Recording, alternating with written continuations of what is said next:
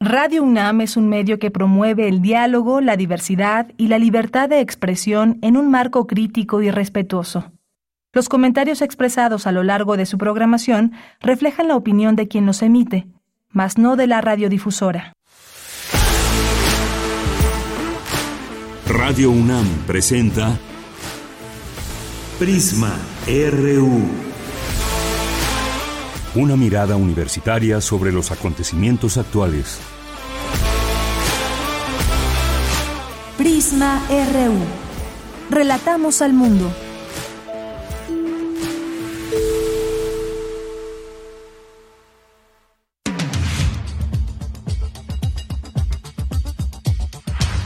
Muy buenas tardes, gracias por acompañarnos aquí en Prisma RU. Estamos listos para iniciar esta jornada informativa de este viernes que se antoja lluvioso de aquí en adelante, así que tome sus precauciones. Viernes 29 de julio del año 2022.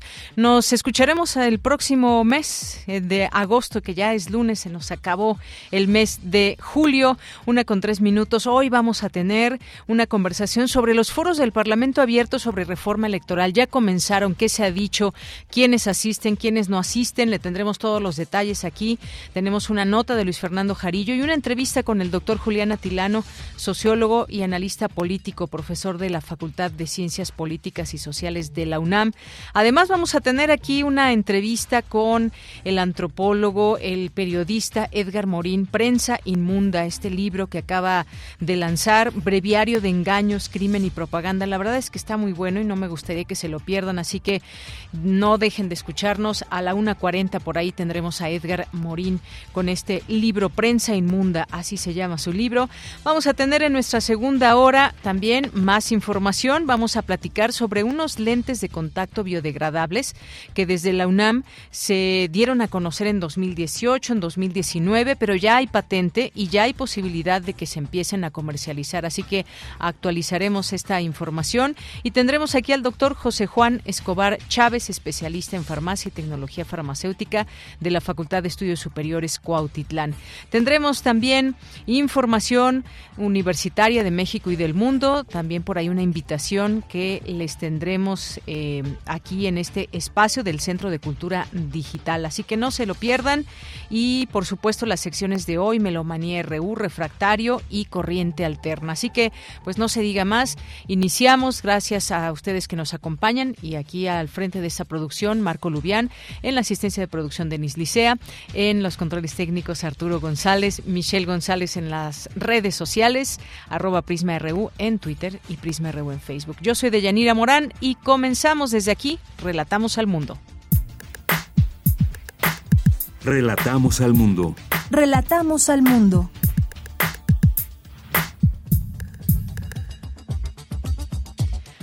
Una con cinco minutos en la información universitaria ante el aumento de casos en el mundo de viruela símica, el doctor Sarbelio Moreno Espinosa, profesor del curso, curso de posgrado de virología de la Facultad de Medicina, explica los síntomas y cuidados para que no aumenten los casos en el país.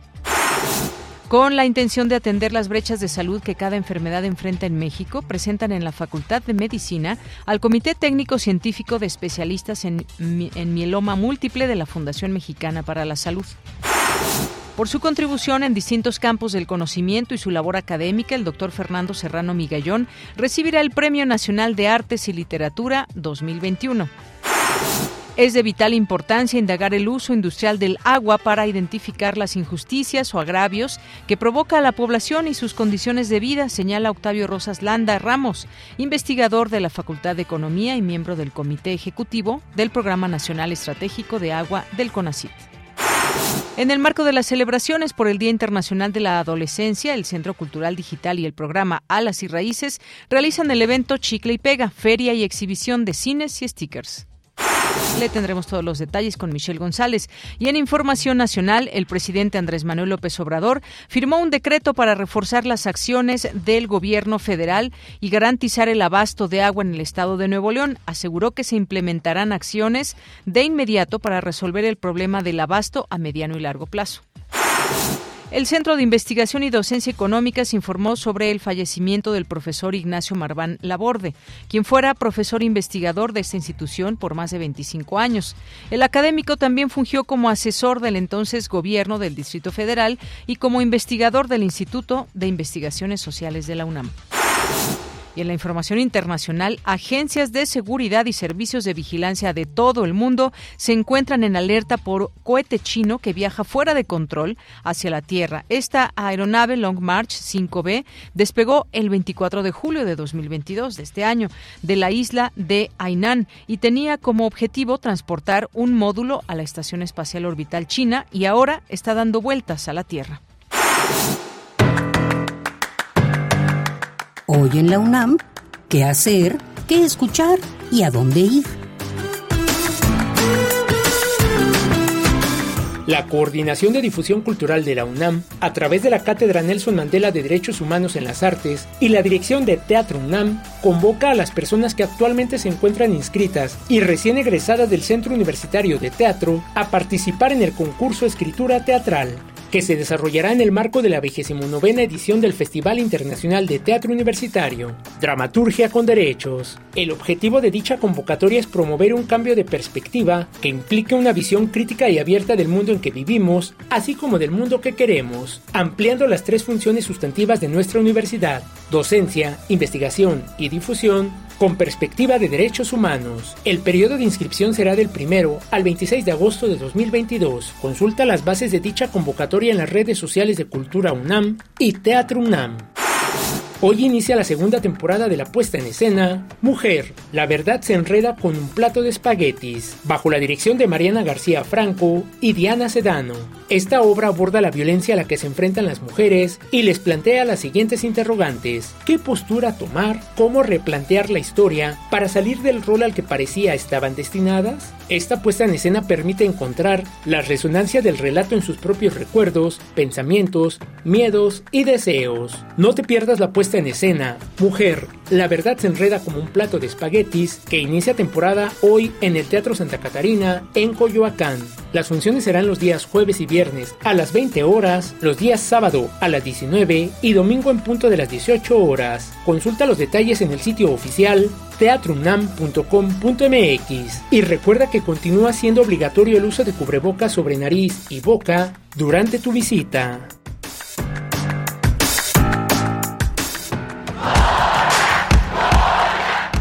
Campus RU.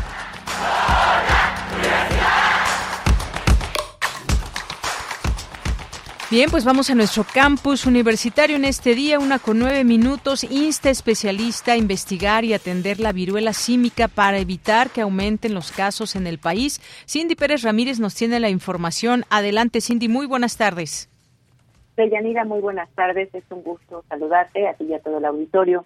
Hace unos días, la Organización Mundial de la Salud declaró que la viruela única era una situación extraordinaria que califica como una emergencia sanitaria mundial. En el caso de México, tiene casos en nueve estados y la Ciudad de México es la entidad que más contagios reporta con 22. Ante este panorama, el doctor Alberio Moreno Espinosa, pediatra infectólogo del Hospital Infantil de México y director de enseñanza, así como profesor del curso de posgrado de virología para posgrado de infectología de la Facultad de Medicina de la UNAM, explicó las diferencias de la viruela símica con la varicela y otras enfermedades. En la viruela del simio dura uno a tres días antes de la erupción. En la varicela puede ser un día más cortito, uno a dos días antes de la erupción y en el sarampión ya es largo, tres a cinco días en que el paciente esté realmente mal. Actualmente nadie se muere de viruela, o sea, salvo la gente muy pobre como los cinco niños africanos que desafortunadamente murieron. Algo bien importante es que la viruela símica es, van a tener el mismo tiempo todas las lesiones. Va a haber una erupción en la misma etapa en un sitio determinado. El desarrollo de las lesiones es lento en la viruela símica ya vimos que duran hasta 14 días. La varicela es rápido y el sarampión es rápido. La viruela símica es mayor densidad en la cara y que está presente en las palmas y en las plantas. Los ganglios crecidos en cervicales o inguinales en la viruela símica está presente. En la varicela eh, no hay ganglios, no hay crecimiento ganglionar. Ella mira en la conferencia México y la viruela cínica en donde estamos, el especialista recalcó que la viruela cínica no se comporta de la misma forma que el COVID-19. No, no, no con la misma magnitud, ya que no se, se, excreta manera de aerosoles de manera importante. Eh, generalmente es por contacto directo, es por contacto boca a boca, boca con piel, contacto boca genitales, entre genitales, este, pero es, es muy baja. O sea, sí se puede transmitir por gotas de saliva, pero no tanto por aerosoles que, que, que, vayan más de un metro como la mayoría de los gérmenes respiratorios. Pues sí, es un brote general y sí está considerado una pandemia.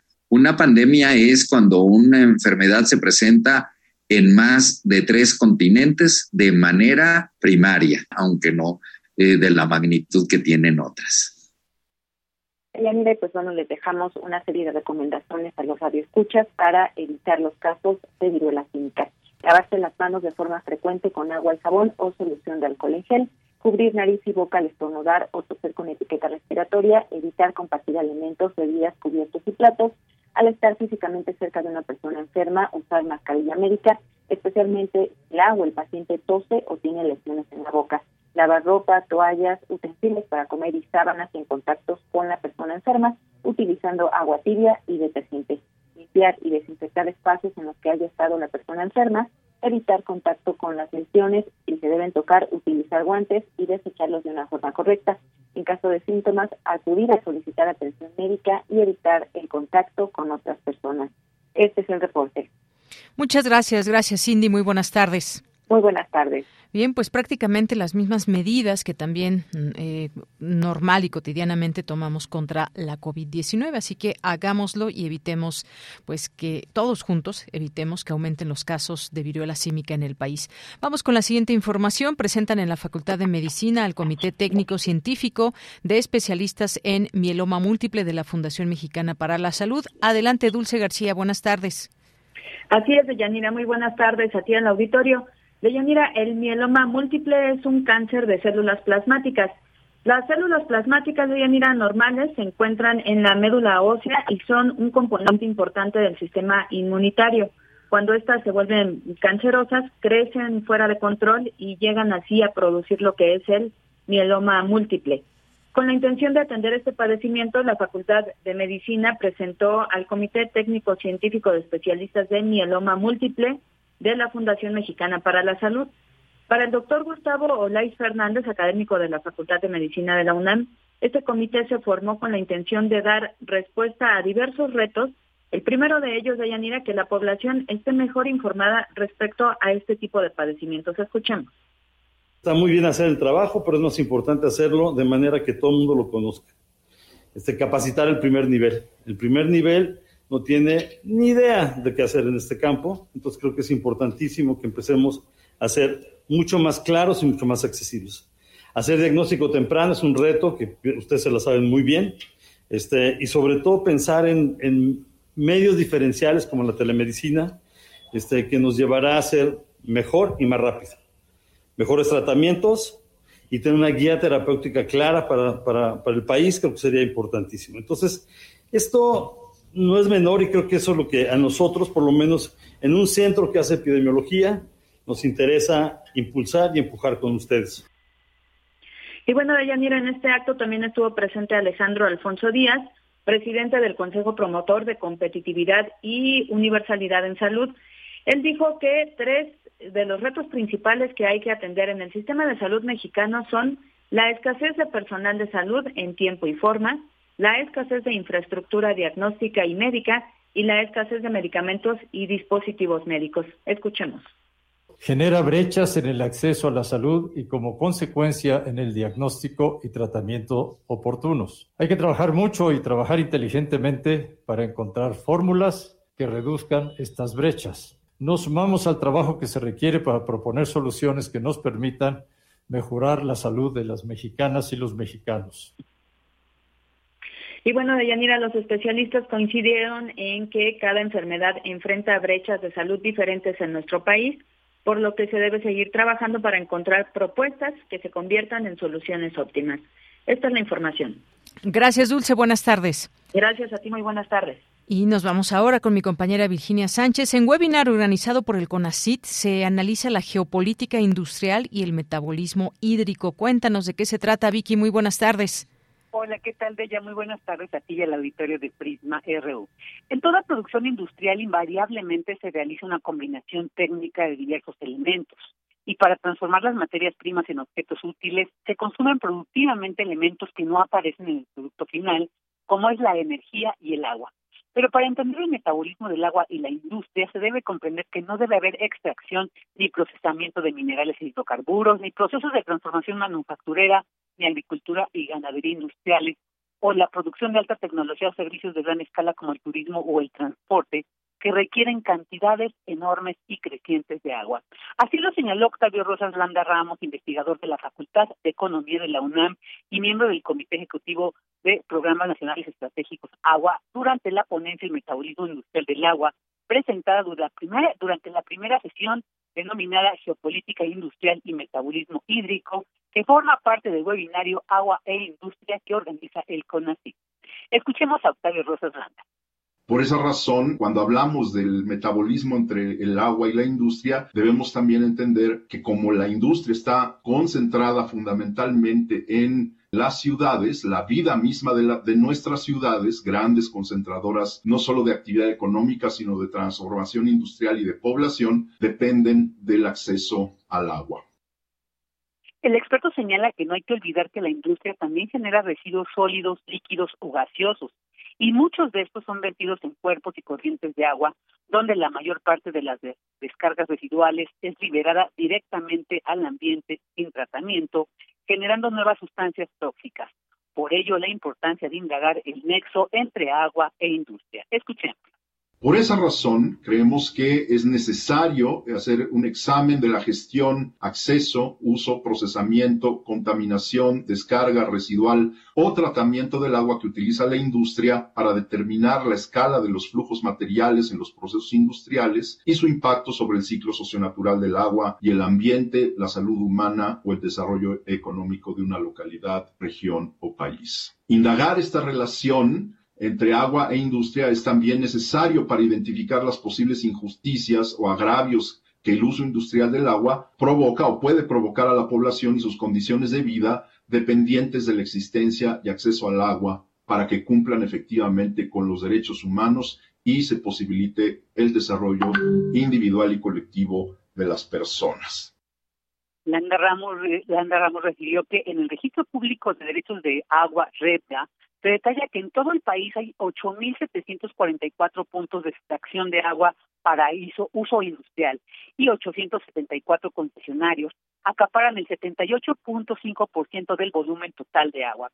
Y un punto que sobresale es que la gran mayoría de las empresas mineras no aparecen en este registro, en el REPDA de Conagua, ya que la ley minera otorga concesión automáticamente.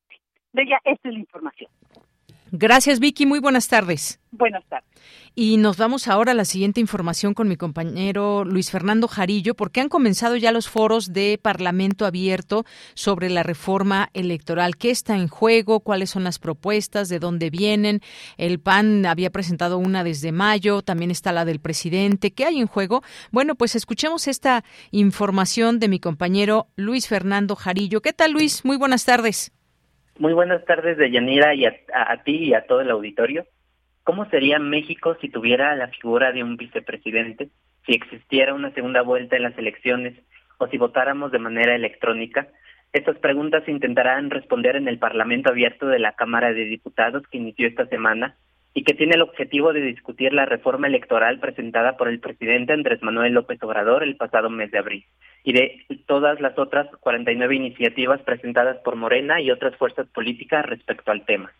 Desde este 26 de julio y hasta el próximo 25 de agosto, el Parlamento Abierto se llevará a cabo a través de 23 foros que tendrán el propósito de privilegiar la escucha de la exposición de aspectos técnicos o la entrega de información relevante de expertos para el proceso de deliberación legislativa. Escuchemos lo que dijo Rubén Moreira, presidente de la Junta de Coordinación Política, JUCOPO, en la inauguración del foro. Me felicito porque hemos llegado a un acuerdo de escucharnos. Y creo que el Parlamento es, como su nombre lo dice, su raíz lo dice, es para hablar, es para hablar. Y obviamente solamente se logra el cometido de hablar si alguien escucha con respeto. Y creo que esa es nuestra misión, estar acá. Creo que el Parlamento también ejerce un método dialéctico. Esto quiere decir que alguien propone y alguien presenta una contrapropuesta. Y de eso esperaríamos todos una síntesis que sea lo mejor para el país. Hay tres modalidades diferentes para este ejercicio.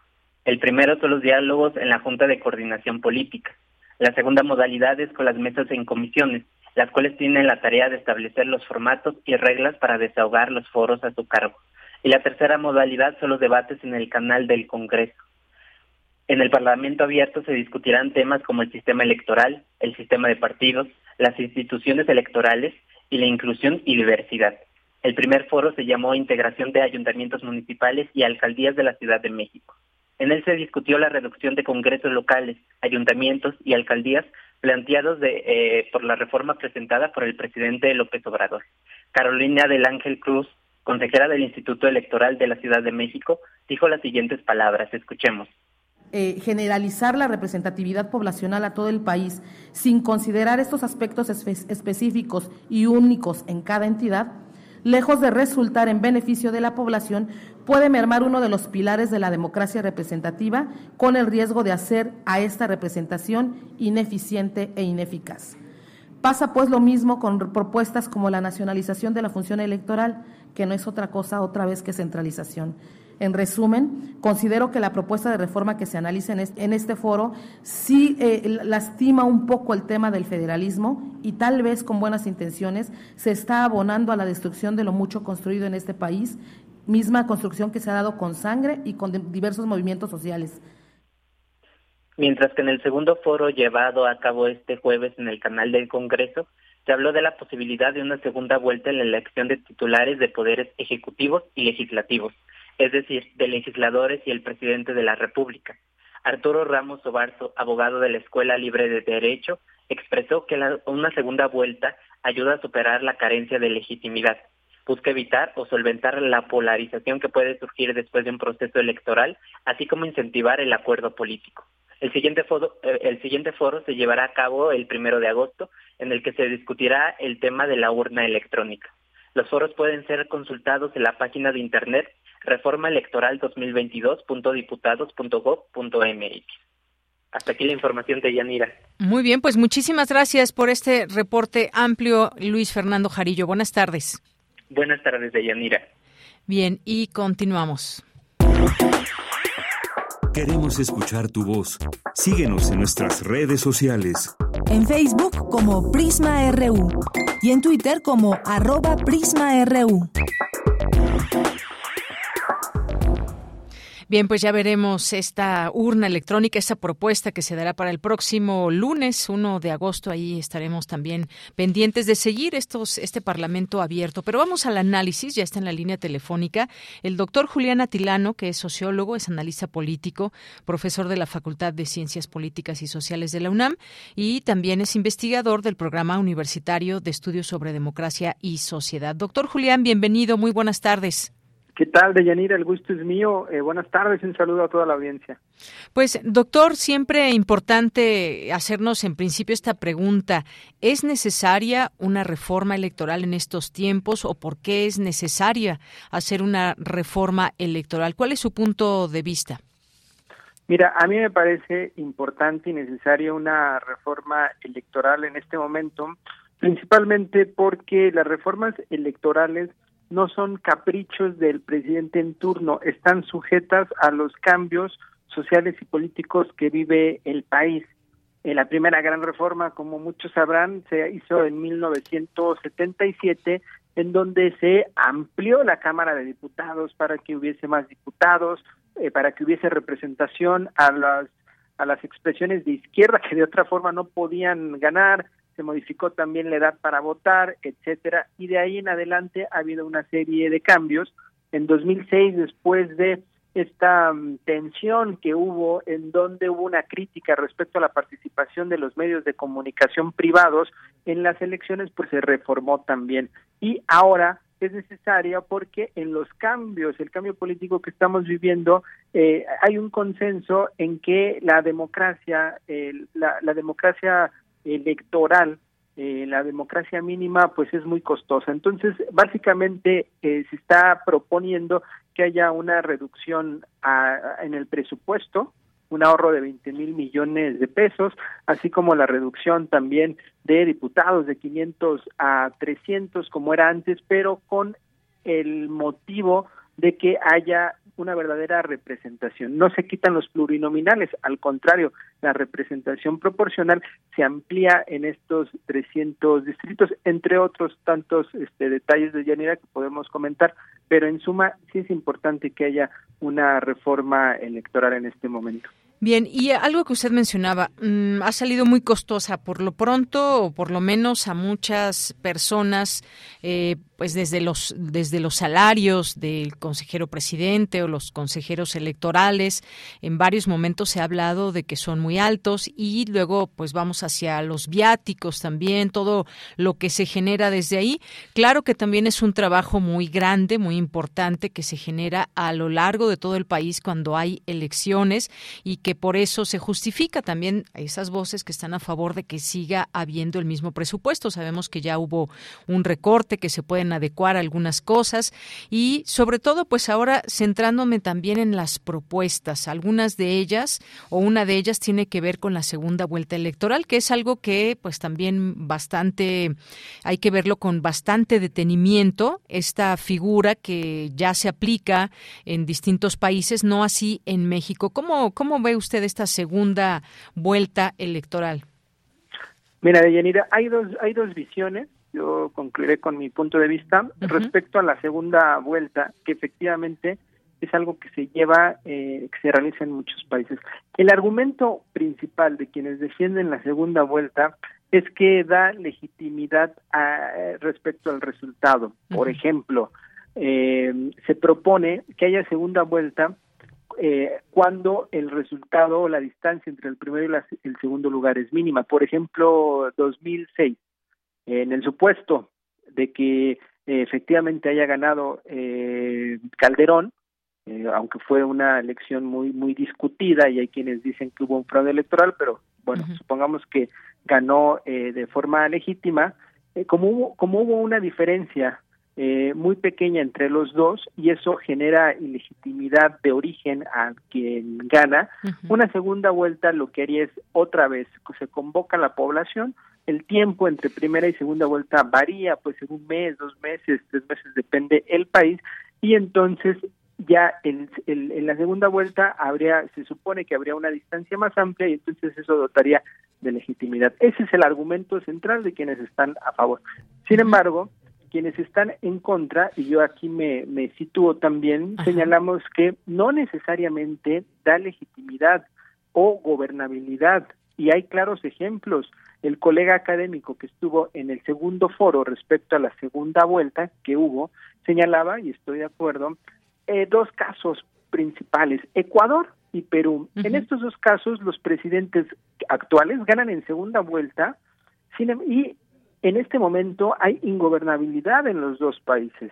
En Perú y en Ecuador hay revueltas sociales, en Ecuador hasta hace un par de semanas eh, por poco renuncia el presidente, entonces no necesariamente la segunda vuelta significa gobernabilidad y además genera costos a la democracia porque es nuevamente organizar una elección federal, eh, recordemos, estos dos países son pequeños, tienen, tienen mucho menos población que México, se tendría que hacer nuevamente una elección y otra vez salir a votar. Y la consecuencia de esto sería que eh, habría una polarización social porque se estaría enfrentando dos candidatos, ya no habría una pluralidad, se cerraría a dos candidatos y eh, hay un argumento en la literatura académica que señala que lo que sucede en esta segunda vuelta es que promueve el voto en contra, es decir, va un llega el primero y el segundo candidato y resulta que yo voté por un tercero. Y ninguno de los dos que llegaron al, en primer lugar me gusta pero habrá alguno que me gusta menos y en lugar de votar por el que sí me gusta, estoy votando por el que no me gusta. No sé si se entiende esta idea, pero se señala que eh, usualmente se votaría en contra. No quiero que llegue tal candidato porque lo odio, porque creo que es un populista o porque creo que es alguien de derecha, entonces voy a votar en contra y ganaría el menos peor, lo cual de ninguna manera promueve un sentido democrático. Claro. Y en ese sentido, bueno, pues no, no estamos acostumbrados a una segunda vuelta, sería una figura, digamos, en todo caso nueva. Yo pregunto, ¿no sería desgastante? Porque además hay importantes índices de abstencionismo. Hemos visto en elecciones, digo, la pasada presidencial fue en la que más eh, votos hubo, pero tendría que, tendría que volverse obligatorio el voto de llevarse a cabo una segunda vuelta electoral como sucede en otros países.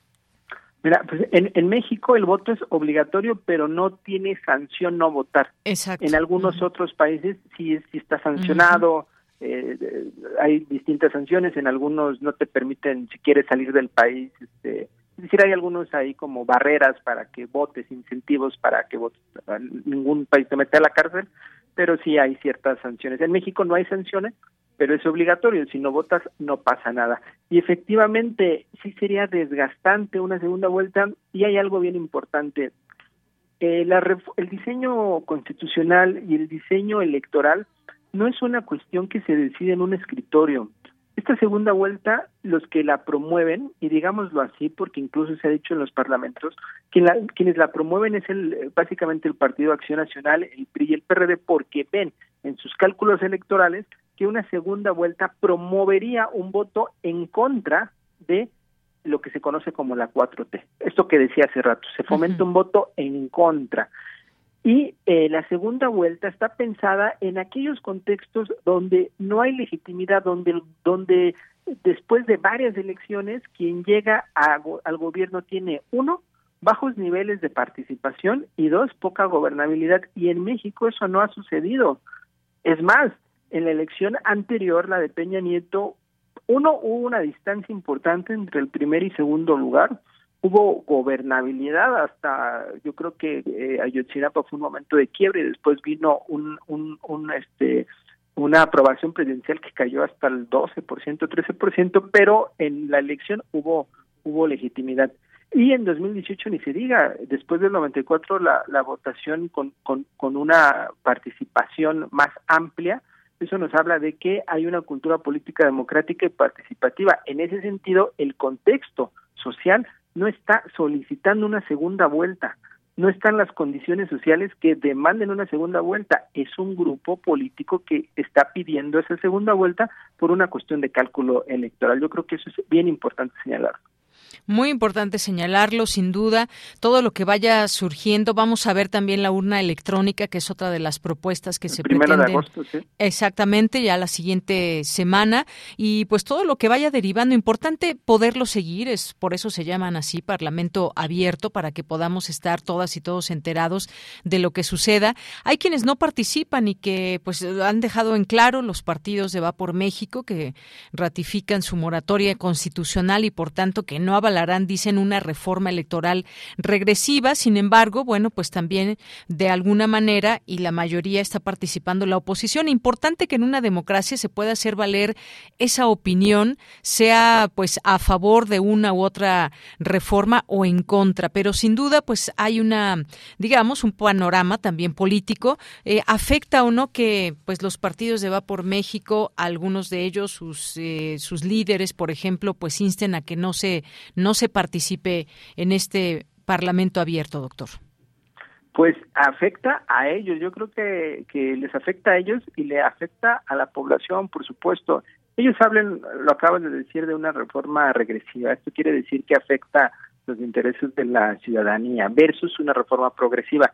A mí me parece que de ninguna manera es una reforma regresiva o me pregunto, pregunto a la audiencia, ¿quién está en contra de una reducción presupuestal de 20 mil millones de pesos a un eh, sistema electoral obeso, reumático, eh, que no está funcionando?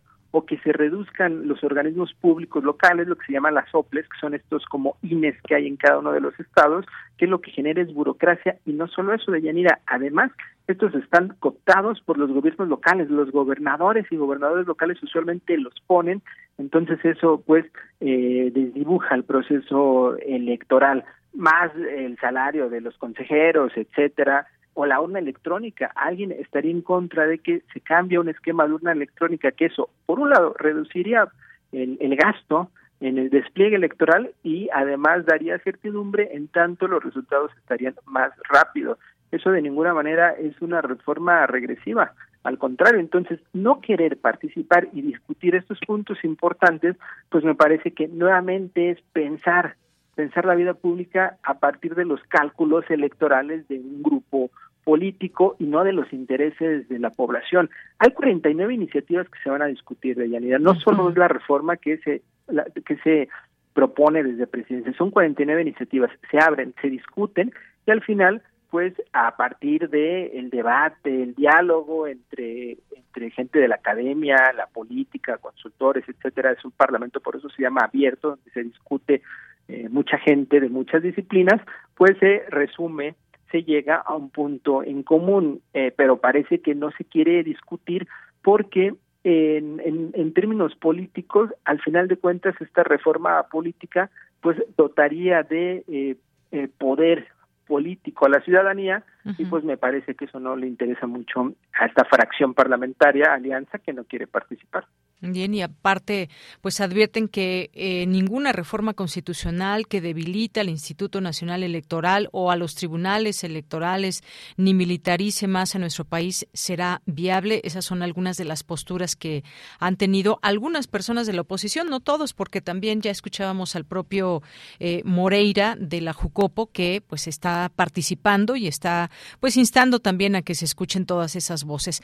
Pues muchas gracias, doctor. Ya estaremos analizando lo que sigue, esto apenas comienza. Importante seguir estas discusiones, esta posibilidad de haber, saber qué se reforma o no, por qué y cuáles son las razones que tienen quienes tienen el poder de modificar algunas cuestiones, como este caso, alguna reforma en el ámbito electoral. Muchas gracias, doctor.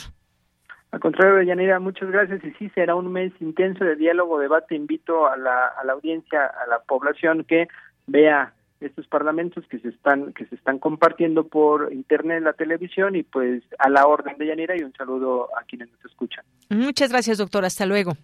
Saludos. Muy buenas tardes. Gracias al doctor Julián Atilano, sociólogo, analista político, profesor de la Facultad de Ciencias Políticas, investigador del PUEX, del Programa Universitario de Estudios sobre Democracia y Sociedad y este tema del Parlamento Abierto sobre la reforma electoral. Porque tu opinión es importante, escríbenos al correo electrónico prisma.radiounam@gmail.com. Bien, y damos paso a nuestra siguiente entrevista, esta charla con el doctor en antropología, Edgar Morín, además, eh, doctor en antropología por el Instituto de Investigaciones Antropológicas de la UNAM, pero también estudió periodismo y comunicación, ha desarrollado actividades académicas en instituciones de educación superior y es autor de los libros La Maña y Crímenes de Cuello Blanco y ahora nos presenta Prensa Inmunda, breviario de engaños, crimen y propaganda. ¿Cómo, ¿Qué tal? Muy buenas tardes, doctor Edgar Morín. Bienvenido a este espacio de Prisma RU de Radio UNAM. Buenas tardes, un saludo, gracias por la invitación y un saludo a tu auditorio. Gracias, doctor. Bueno, pues la verdad, aún, aún me faltan unas cuantas páginas de libro, se me hizo muy interesante y nos, nos platica usted de varias cosas que tienen y tienen relación con la prensa, pero me gustaría que en principio usted primero nos platique cómo es que se confeccionó este libro y qué es lo que nos quiere presentar en él para hacerle yo algunas preguntas de su contenido. Claro, el, el origen de este libro se escribe durante la pandemia, pero la base es un curso que doy en la Universidad Nacional desde hace ya varios años, que se llama Poder Político y Medios de Comunicación. Entonces, ese es el origen eh, o la base, pues. Después, eh, la intención durante la pandemia eh, fue de abordar esta compleja relación entre el poder político y los periodistas, lo cual incluye corrupción, espionaje, vigilancia electrónica, pero también la relación entre ese poder político, los editores y los concesionarios de medios, sus dueños, pues. Entonces, esa relación compleja es la que se va contando a lo largo eh, del libro. Efectivamente, y me gusta mucho eh, cómo empezó este prefacio porque dice, dado que hoy corren tiempos extraños, conviene advertir que este no es un libro para chairos o sus contrapartes de derecha, los también llamados derechairos, tampoco para ayatolas de los medios de comunicación quienes consideran sus opiniones una suerte de feto a que donde no cabe ninguna oposición, duda o cuestionamiento. Pues me parece que aquí pone muy en claro que este libro trae muchos datos y mucho análisis sobre todo de cómo, de los medios de comunicación en sí, cómo funcionan, cómo han funcionado en el pasado y cuántas herencias tenemos actualmente de cómo, cómo funciona también esta maquinaria, poder, medios de comunicación, espionaje y más. Y bueno, pues me gustaría comenzar eh, pues preguntándole sobre esta cuestión de la propaganda. Muchas veces nos llega información que básicamente, más allá de una investigación seria y demás, es propaganda. Cuéntenos un poco de esta, de esta parte, doctor. Sí, pues en el libro van a encontrar las tres corrientes de propaganda que se desarrollaron durante el siglo XX y distintas herramientas eh, con las cuales se, se manipuló eh, la percepción de las personas, sus estados de ánimo y muchos hechos históricos que conocemos. Después de, este planteamiento, eh, lo aterrizamos en el caso mexicano en particular, eh, con referentes obviamente de, otros países, de otras revoluciones, y llegado a ese punto del, caso del país, lo que se va dando cuenta es de, esta, de este sistema con reglas no escritas entre el poder político y los editores y concesionarios de bienes eh, propiedad de la nación. Y con eso, bueno, pues o con este sistema eh, se ha sometido periodistas críticos y se ha generado, digamos, un estado de precariedad eh, importante.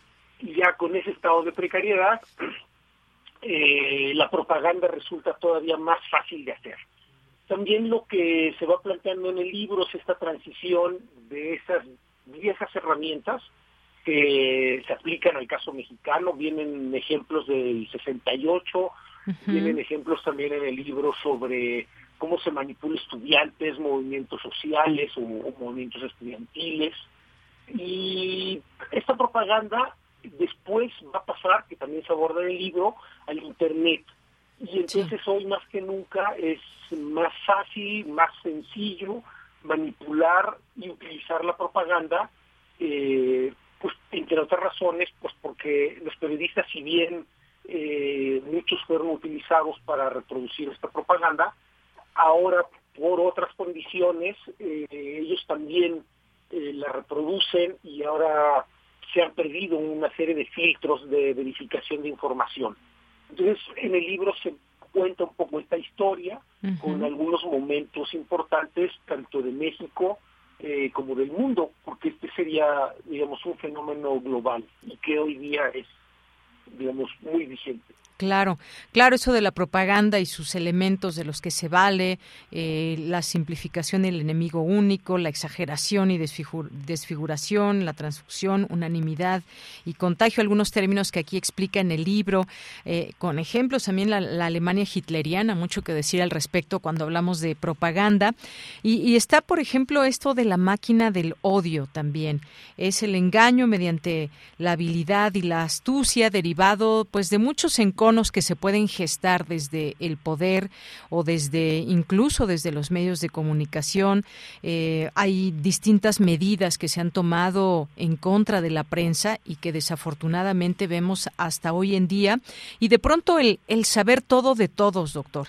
Desde la Segunda Guerra Mundial, usted acota también este punto, eh, pues se multiplicaron los esfuerzos para desinformar, persuadir y controlar mejor no solo la información, sino también a las personas. Y esto es algo que en nuestros días podemos tomar distintos ejemplos, desde un eh, malware espía que se puede insertar en el teléfono de muchos periodistas en el mundo y que además se compra desde gobiernos, esto que ya también en México afectó, y todo esto que, que va permeando, digamos, también qué es de los medios hoy en día, si le metemos también esta parte de las fake news, cómo, cómo ver hoy, hoy el periodismo entre sus riesgos, sus maneras de ejercerlo, hacia dónde vamos, doctor.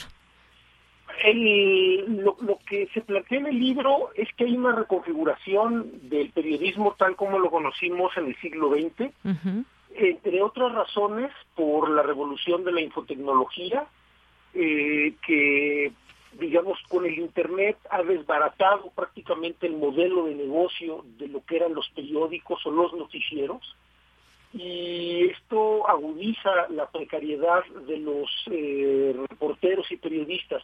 Hay que distinguir eh, muy bien entre concesionario, editor y periodista. No son lo mismo, aunque en estos tiempos se les mete en el, en el, mismo costal, aunque no son exactamente lo mismo. eh, entonces esta es una transformación porque al mismo tiempo surge una suerte de competencia para algunos muy desleal con influencers, youtubers y todas estas personas que sin necesariamente tener la formación de periodista o las herramientas para tener un manejo responsable o con responsabilidad social de la información, que es un, bien de interés público, eh, pues pueden difamar, inventar, reproducir sin ningún control y hacer una competencia que está también cambiando las propias audiencias. Eh, tenemos una sociedad, en el caso mexicana, que pues no quiere pagar por muchos contenidos, porque debemos entender que producir información de calidad cuesta mucho tiempo, dinero, y pues esos contenidos no quieren pagarse. Esto contribuye también al, al problema de la calidad de la, de la información y la noticia. Y algo que también es importante es la presión, que es mundial, contra los periodistas que no se someten, digamos, a la línea oficial. Hay ejemplos eh, que se ponen en el libro eh, de todo el mundo donde justamente hay una persecución a veces al, mensaje, pero sobre todo los mensajeros. Y el caso de Juliana Assange es muy revelador porque ahí es donde realmente se está eh, poniendo en riesgo la libertad de prensa para el futuro por las implicaciones de que Estados Unidos solicita a un australiano que está en Inglaterra eh, ser extraditado y procesado por delitos, varios de ellos que cualquier buen periodista haría, como proteger a sus fuentes y pedirle a las fuentes que le den más información. Y esto además muestra que hay una transformación de las propias fuentes de trabajo de los periodistas, ¿no? Gracias a hackers y a una serie de herramientas que de otra manera seguirían ocultando, eh, digamos, lo que grupos de interés y personas muy poderosas eh, no quieren que la opinión pública sepa. Eh, entonces, esos son algunos de los cambios que, se plantean en el libro y se sostienen, bueno, con distintos datos, testimonios, entrevistas. Claro, y, bueno, pues uno puede tomar también eh, eh, algunos ejemplos en la, en la realidad y tenemos, por ejemplo, esta, esta guerra que se libra, este conflicto entre Ucrania y Rusia, por ejemplo. ¿Cómo, eh, ¿Qué información tenemos? ¿Cómo nos llega? ¿De dónde nos nutrimos con nuestras informaciones? Preguntarnos también quién toma las decisiones de cómo pues cómo se produce la información, cómo la consumimos y cómo se distribuye, algo también muy importante en el mundo político donde hay muchos intereses de parte de distintas naciones en este conflicto y cómo vamos entendiéndolo. Hay casos que podemos poner como ejemplo y este solamente es uno, uno de ellos, doctor. Sí, porque lo que es útil o una de las eh, búsquedas de, esta investigación y, de este libro es justamente mostrarle a, quienes lean eh, cómo estas herramientas que se utilizaron durante la Guerra Fría se utilizaron después para la guerra contra el terror y se utilizan hasta el día de hoy en la guerra contra las drogas. No hay grandes eh, variaciones, solo cambian las formas y esto es importante porque debemos ser conscientes del derecho a la información de interés público y que este es un trabajo vital de los periodistas y debemos también ser muy conscientes de la urgencia de regular, de limitar, de castigar el espionaje electrónico a periodistas, a ciudadanos, de poner límites a la vigilancia electrónica, en este momento es indiscriminada, que incluye el espacio público, que incluye lo que se llaman los metadatos de los dispositivos móviles, eh, y todo esto ha incidido de una manera muy seria eh, sobre las libertades civiles. Hay un retroceso en todo el mundo eh, en las libertades civiles. Entonces, eh, aquí podrán encontrar en, esta lectura cómo estas herramientas de propaganda, de desinformación, de pánico moral, se utilizaron lo mismo en la Guerra Fría, lo mismo en la guerra contra el terror y ahora en México en la guerra contra con esta mal llamada guerra contra el narco, aunque ya oficialmente se haya dado por, por concluida. Pero ahí estarían esas herramientas de, desinformación y pánico moral. Algunas, que es todavía más grave, se ocupan eh, pues para combatir, digamos, movimientos eh, sociales o estudiantiles. Y ahí, como decía, vienen pistas para, para encontrar justamente esas herramientas pues por lo menos eh, no dejarnos o aprender a no dejarnos manipular por distintos poderes. Así es, pues un gran tema todo esto, porque efectivamente, más allá de, de pensar que todo este tema del espionaje puede terminar, pues se, se fortalece cada vez más y somos incluso nosotros mismos quienes ingresamos muchos datos para que pues tengan ciertas empresas mucho más datos de nosotros y como usted decía, se extiende al espacio público porque pues prácticamente no hay leyes que limiten permiten la vigilancia de, de la propiedad pública y muchas otras cosas. Pero voy ahora al caso específico de, de México, todas estas redes que se fueron haciendo y que también, por ejemplo, se con el foxismo, por ejemplo, eh, hubo una falta de control, dice usted, durante el foxismo que hizo que se multiplicaran las redes de espionaje en México. Y de ahí, pues bueno, se ha crecido porque, bueno, ahora también, por ejemplo, el nombre de García Luna nos dice mucho en todo ese tema de espionaje, algo mucho más reciente. Eh, el, esta, este malware que yo decía y que se adquirió en los tiempos de Enrique Peña Nieto, ¿qué hay ahora?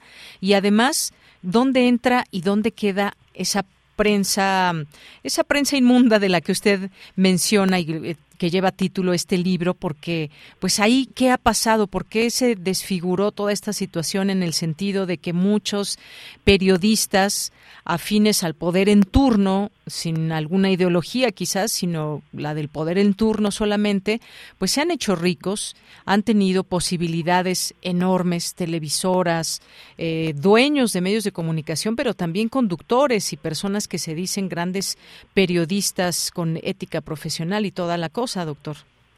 Sí, bueno, son digamos dos dos respuestas largas sobre la pregunta pero esencialmente el caso del espionaje eh, en, México se desarrolla desde cómo lo hacía la Dirección Federal de Seguridad con estas fichas a cómo lo hace García Luna y esto cómo tiene que ver con la privatización de la seguridad. Es un gran negocio eh, privatizar la seguridad pública y el espionaje entra justamente en, en esto. Y sobre eh, sobre ello se desarrollan redes. En el libro se plantean redes, digamos, de partidos políticos. Hay una red una red de espionaje, otra red panista. Hay fragmentos de una red entre perredista y morenista, que todavía no está el caso del todo resuelto. Eh, no, ha, no ha pasado casi nada. Viene una red de espionaje también eh, de militares y a partir de ahí pues vemos cómo esto es indiscriminado, sin regulación y es, insisto, muy grave eh, para las libertades civiles. La otra cuestión es que eh, para poder implementar o este sistema de espionaje que se ha hecho en todo el mundo, en todo el mundo se espía periodistas, en todo el mundo se les trata de meter a la cárcel o matar. Eh, no es exclusivo de México, es una tendencia global. Eh, se podía corromperlos o amenazarlos.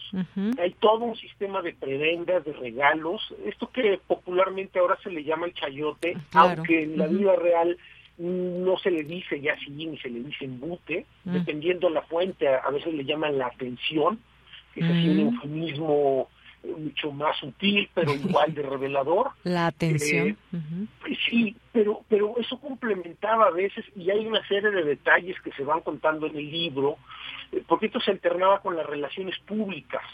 eh, esa es una corriente muy importante también de control de medios, pero sobre todo de editores y de concesionarios, porque no son lo mismo, insisto, que los periodistas. Y aún los periodistas pues no es lo mismo ser mujer joven recién empleada que ser un articulista consagrado y que escribe en varios medios o ser freelance. Eh, hay muchas condiciones de precariedad en, en el medio. Hay problemas también de poca profesionalización, porque las empresas pagan mal, porque el sistema finalmente generó una sobreoferta de mano de obra, es decir, hay un montón de escuelas y universidades que dan la carrera de periodismo y comunicación, que sacan miles de egresados, pero a un mercado que está totalmente contraído y donde hay empresas que aprovechan eh, cuestiones como las prácticas profesionales para explotar mano de obra,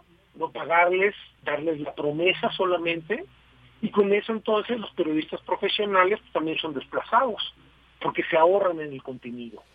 Entonces este sería otro mecanismo eh, junto con la publicidad, eh, sobre todo desde Cedillo hasta el sexenio anterior de Enrique Peña Nieto, se desarrolla un modelo publicitario donde ya las oficinas de comunicación social no brindan información, que es la materia prima con la que trabajan los periodistas, sino lo que ofrecen son campañas de publicidad. Entonces esto es un sistema también bastante perverso que se acompaña de espionaje, de amenazas, incluso de asesinatos y de relaciones públicas. Entonces, frente a esta precariedad estructural, pues lo difícil sería que no muchos periodistas se, se resistieran. Pero también hay que decir que hay personas muy honradas, decentes, que no se corrompen, ¿no? Y ahí hay consecuencias eh, vía la amenaza, el asesinato y el descrédito. Claro, estoy hablando de periodistas, pero también hay, hay grupos muy importantes, medios de comunicación, eh, dueños que, eh, pues, durante mucho tiempo han recibido dinero prácticamente pues eh, direct, de manera directa del gobierno y bueno pues grupos que se han hecho muy fuertes con el paso del tiempo que quizás hoy pues se ha cerrado bastante o se ha adelgazado esta nómina o presupuesto para los medios aunque no del todo con la transparencia que se quisiera pero esto que implica implica un, un cambio que puede ir para un mejor puerto en el caso de pues bueno, los medios de comunicación no tendrían que recibir esas grandes cantidades de dinero si no está justificado, por ejemplo, con la propaganda institucional que se vale, pero hay figuras y no directamente a dueños o periodistas en particular. ¿Irá cambiando esto en esta cuarta transformación, doctor, o cómo lo ve usted? Bueno, es una, es una pregunta muy buena y muy compleja porque parte de lo que estamos viendo en este momento es justamente un conflicto o resultado del conflicto entre el poder político y algunos de estos medios de comunicación eh, que menciona, así que han sido beneficiados y se han acomodado al poder en turno. Entonces hay en un nivel hay un conflicto muy fuerte de intereses, porque los dueños de varios de estos medios no solo tienen medios, sino son empresarios que tienen otros negocios mucho más grandes que los propios medios entonces se, pueden utilizar, y ahí vienen algunos ejemplos también en, en, la prensa inmunda, en este libro, sobre cómo se utilizan estas herramientas para presionar. Así es. Y es cierto que se han desplazado algunos de ellos, otros se han acomodado. Realmente algunos son muy astutos, hábiles, algunos inclusive, por lo menos tres de ellos están en el consejo asesor del, presidente.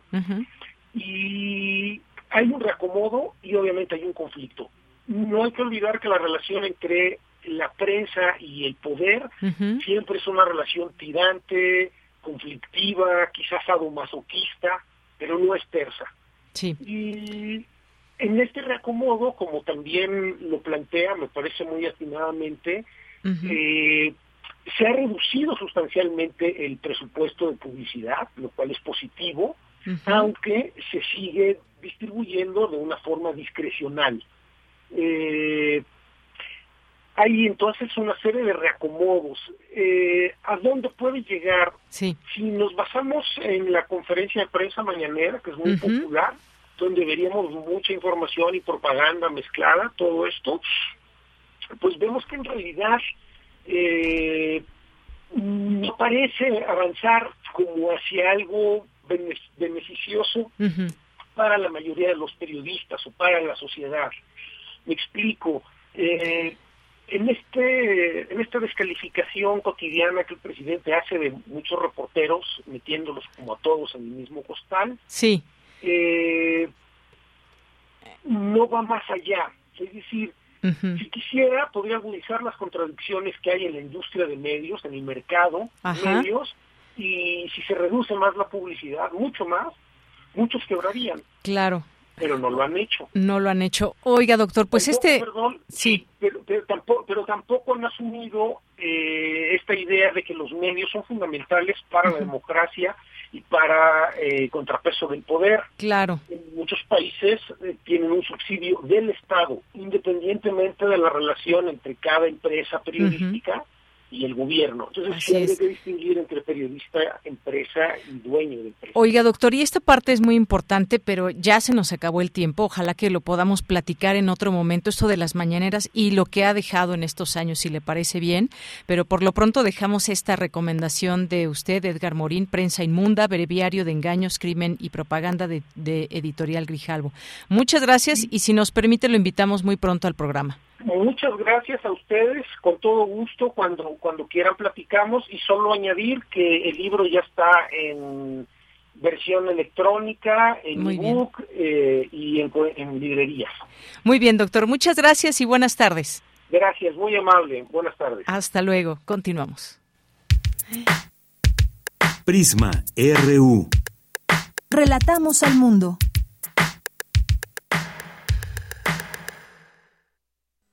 El corazón es la caja de ritmos que orienta nuestro camino. Sigámoslo. Que la música sea su alimento. Miocardio, la génesis del sonido. Una transfusión sonora de Radio UNAM para tus oídos. Viernes, 18.15 horas. Retransmisión, domingos a las 14.30 horas. Radio UNAM, experiencia sonora. Mira, aquí está la compu para los niños y sí nos alcanza. No, el precio no incluye IVA. No nos alcanza. Otra vez IVA a comprar algo. Y no podemos por el IVA. En el Partido del Trabajo impulsaremos el programa IVA 10 y lucharemos para reducir el IVA al 10% para que bajen los precios en todo lo que compras. El PT está de tu lado. En temporada de lluvias hay que tomar precauciones. Nunca cruzar la corriente en una inundación. Tan solo 50 centímetros de agua pueden llevarse un coche. Consulta los pronósticos del Servicio Meteorológico Nacional. Ten una mochila de emergencia. Agua potable.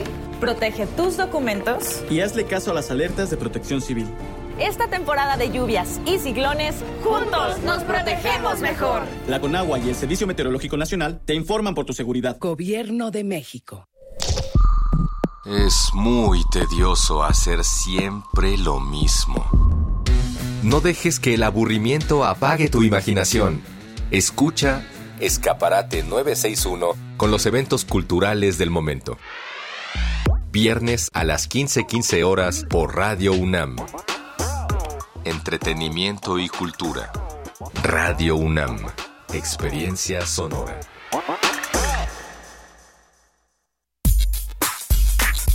Prisma RU. Relatamos al mundo.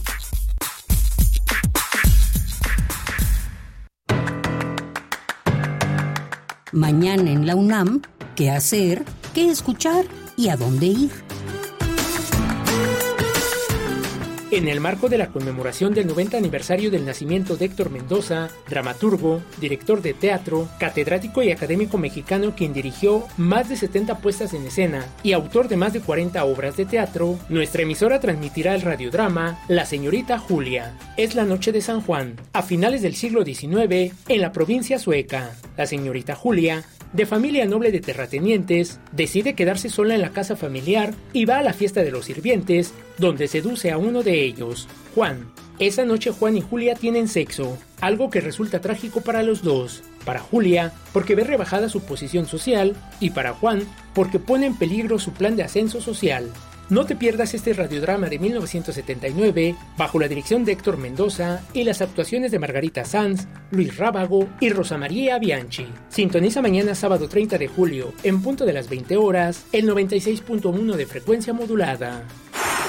Otra opción sonora que no te puedes perder es la serie Violeta y Oro, todas las voces, que en esta ocasión nos ofrece la retransmisión del programa Nosotras en la Ciencia, con las doctoras Aliesha González, Ingrid Fetter y Patricia Vélez, de las Comisiones Internas para la Igualdad de Género del Instituto de Investigaciones Biomédicas y del Instituto de Biología de la UNAM, quienes hablarán acerca de los escollos que enfrentan aún las mujeres para incorporarse al campo científico. Sintoniza este y todos los domingos en punto de las 11 horas el 96.1 de FM.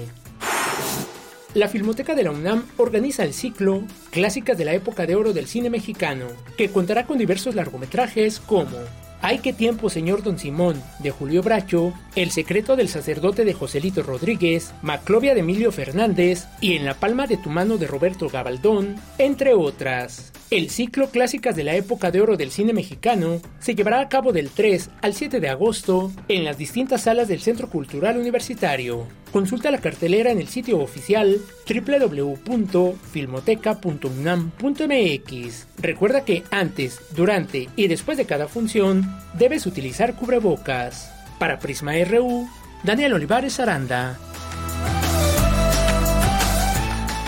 Bien, estamos de regreso aquí con más información para esta segunda hora. Nos sintonizan en el 96.1 de FM, en www.radio.unam.mx, siempre con mucho gusto de recibir aquí sus mensajes en nuestras redes sociales. Le acompañamos en esta tarde lluviosa, ya prácticamente pues terminando este mes y la semana y todo. Gracias por continuar en esta sintonía. Abel Fernández, muchos saludos. Muchas gracias por estar por aquí presente. Chris Morris también, Alfredo Tobar, eh, también que nos dice, Abel Fernández nos dice saludos a Prisma RU desde el plantel Vallejo de CCH. Pues muchas gracias, muchas gracias ahí sobre justamente la Avenida Vallejo. Muchísimas gracias, Abel Fernández, profesor del CCH. Muchas gracias. David Castillo Pérez también, muchos saludos. Eh, Flechador del Sol también, muchas gracias.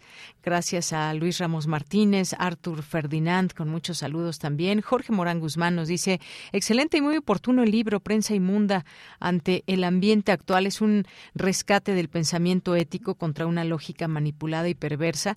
Pues ya platicaremos más, ya invitaremos, nos quedamos con ganas de seguir charlando con Edgar Morín, pero ya el tiempo apremiaba y hay otras cosas que también tienen que entrar en el informativo, pero ya lo invitaremos de nueva cuenta y aquí estaremos platicando esto que nos decía el último de las mañaneras, pues creo que se estaba poniendo bueno el tema. Ya lo invitaremos. Minerva de Octubre nos dice tarde y mojada, pero, pero pasando lista. Saludos a la querida Deyanira. Muchas gracias, Minerva de Octubre, y a todo el equipo de Prisma RU y Radio UNAM. Te mandamos muchos saludos a ti también. Santiago Luis Enrique, el doctor Julián Atilano, Jorge también nos dice, yo estoy de acuerdo en reducir los gastos electorales. Además de los foros, es necesario hablar entre nosotros sobre este tema tan importante. Coincido contigo, Jorge. Muchas gracias. Rosario Durán nos dice, pues si es rápida y trepadora esta escapista. Y bueno, aquí a ver de qué me perdí. Ah, de una tortuga que está en su jardín. Muchas gracias por la fotografía, Rosario. Blue Demon, leyenda viva. Saludos, flechador también. Eh, gracias a Armando Frías Eh, ¿Quién más nos escribe por aquí? Muchas gracias a Jorge, saludos y excelente fin de semana para todos. David Castillo, que si se puede programar y hay tiempo, la vida infausta del querido maestro Oscar Chávez, bueno, ahí la tenemos en la mente, en el radar David Castillo Pérez, por fin viernes de complacencias nos dice, los memes de Julio no se dejan esperar, aquí Rosario nos sigue mandando, se nos va Julio, ahí con sus maletas, Julio Iglesias, se está acabando Julio y bueno, ahí ya pasando hambres. Muchas gracias, Rosario. Si esas, Luis M. García, nos tiene una invitación que les queremos dar a conocer. Tenemos dos pases dobles. A ver, vamos a poner mucha atención en esto. Nos dice, ¿quieren asistir con sus niños al concierto familiar infantil con la Orquesta de Minería? Tenemos un, tenemos, a ver, ¿cuántos pases dobles son? Dice, sintonicen hoy la programación y bueno, habrá 50% de descuento para toda persona acompañada de un niño y es un concierto familiar infantil de la Orquesta Sinfónica de Minería para esta temporada de verano 2022 eh, para este 30 de julio, mañana, el día de mañana, y tenemos pues este descuento, como les decía, a cualquier persona que asista con un niño y tenemos, tenemos dos pases dobles, dos pases dobles que nos hace llegar Luis M. García. Muchas gracias. Así que pues mándenos un mensaje y por supuesto aquí se los damos. José Ramón Ramírez también, muchos saludos. Patricia León, Armida Josefina, Manuel Jiménez y a todas las personas que se sumen. Les seguimos leyendo con muchísimo gusto. Gracias, Rosario, y gracias, Abel Fernández, también aquí. Eh, boletos para Pumas. No tenemos boletos para Pumas, Artur Ferdinand, en otro, en otro momento. Así que pues nos vamos a la información con Cristina Godínez. Fernando Serrano Migallón recibirá el Premio Nacional de Artes y Literatura 2021. Adelante, Cristina Godínez. Hola, ¿qué tal, Deyanira? Un saludo para ti y para el auditorio de Prisma RU por sus aportaciones al enriquecimiento de la investigación jurídica e histórica de México, así como al impulso y desarrollo de las instituciones en las que ha colaborado, Fernando Serrano Migallón, académico de la UNAM, recibirá el Premio Nacional de Artes y Literatura 2021 en la categoría de Historia, Ciencias Sociales y Filosofía. El doctor Serrano Migallón expresó que recibir dicha distinción le provoca una enorme satisfacción y relató que ingresó a la universidad hace más de 50 años creyendo que entraba a una institución de educación superior, pero en realidad ingresó a una nueva vida. El también integrante de la Academia Mexicana de Historia aseguró que el mundo vive una crisis profunda por razones de salud, económicas y diversas causas, y México no puede estar al margen de esos problemas generales. Dijo que la universidad cuenta con una función primordial en un momento de crisis social y política, y el derecho tiene también una misión muy importante. Además, subrayó que la UNAM es la conciencia crítica de la nación, es el faro que guía ética y políticamente a la sociedad y a la nación mexicana. Además, es la casa de la libertad. Entre los intereses del doctor Serrano, además de la historia, está el gusto por las letras y la gastronomía, pero sobre todo lo que más disfruta en la vida es la enseñanza. Deyanira Fernando Serrano Migallón es licenciado en Derecho y en Economía, doctor en Historia. Fue abogado general de la UNAM y director de la Facultad de Derecho.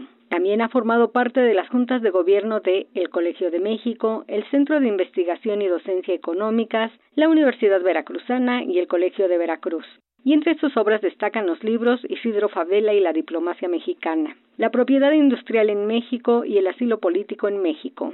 Deyanira, este es mi reporte. Buenas tardes.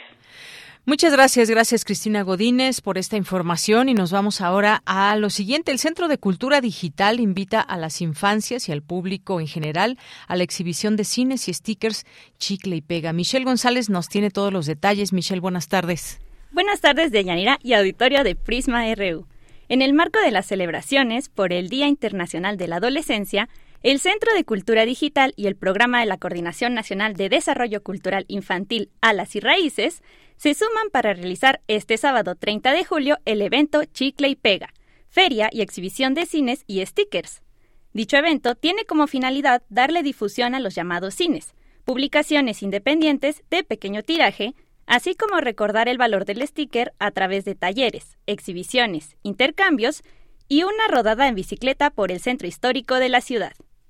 Este tipo de espacios son un recordatorio de lo importante que es la narrativa gráfica, la ilustración, la poesía y otros géneros que suelen estar relegados de las grandes editoriales, Así lo menciona Atahualpa Espinosa, miembro de la coordinación educativa del Centro de Cultura Digital este tipo de propuestas o de proyectos pues también son muy importantes porque sobre todo la gente joven encuentra pocos espacios para publicar o para, pues sí, para difundir su trabajo, ya sea gráfico, escrito, ¿no? Como son los fanzines. Entonces, en este caso, pues sí hay como eh, un mercado que es cada vez más difícil editorial. Entonces, es como muy valioso de pronto como apoyar propuestas que, pues que están fuera de la lógica comercial, que más bien se tratan no tanto como de pensar temas desde un punto de vista del que sean negocios, sino más bien de enlazar directamente con sus públicos. Eh, son publicaciones que van a estar entregando directamente de la mano las personas que las hacen, ¿no? Entonces es como una especie de relación muy cercana entre quienes este, son autores y, las personas que van a, a conocer, ¿no? Estas obras.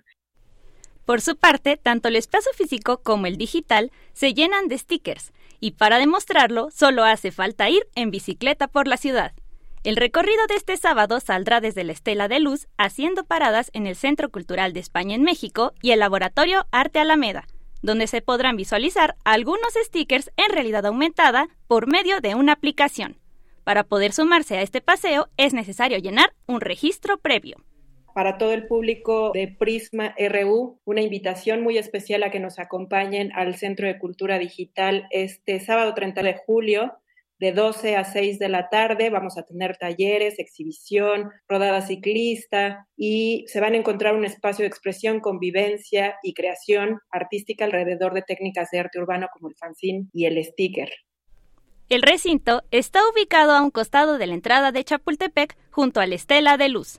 Para más información, pueden visitar la página centroculturadigital.mx. Sin duda, este es un evento que disfrutarán las infancias y el público en general, así que súmense. Hasta aquí mi información de Yanira. Bueno, buenas tardes. Muchas gracias, gracias Michelle González por esta información y esta invitación que aquí les dejamos chicle y pega. Bien, pues nos vamos ahora a la siguiente información, a la información internacional a través de Radio Francia. Relatamos al mundo. Relatamos al mundo.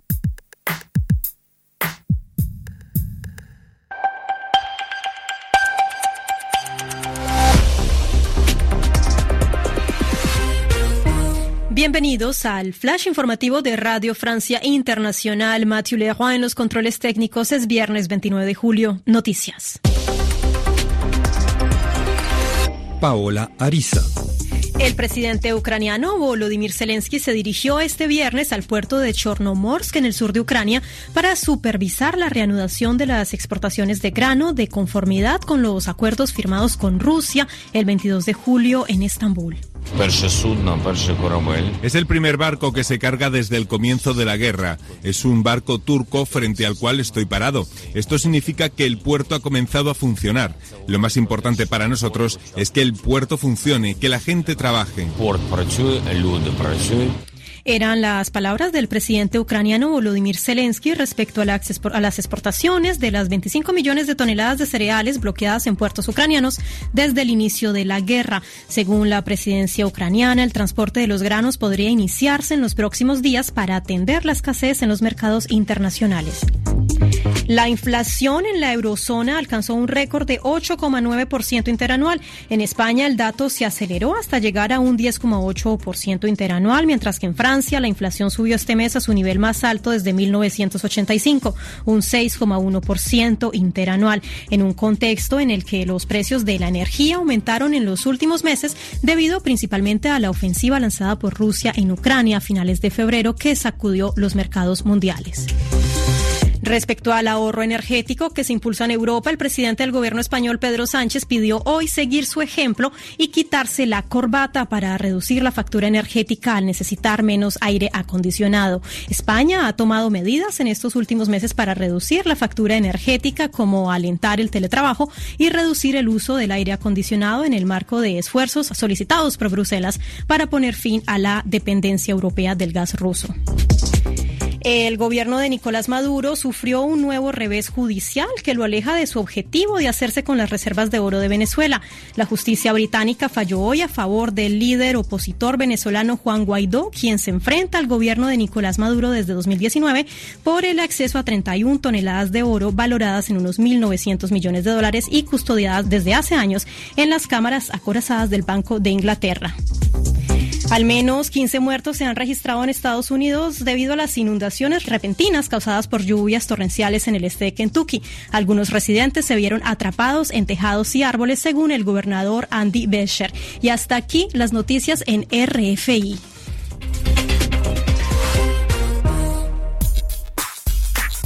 Prisma RU. Relatamos al mundo.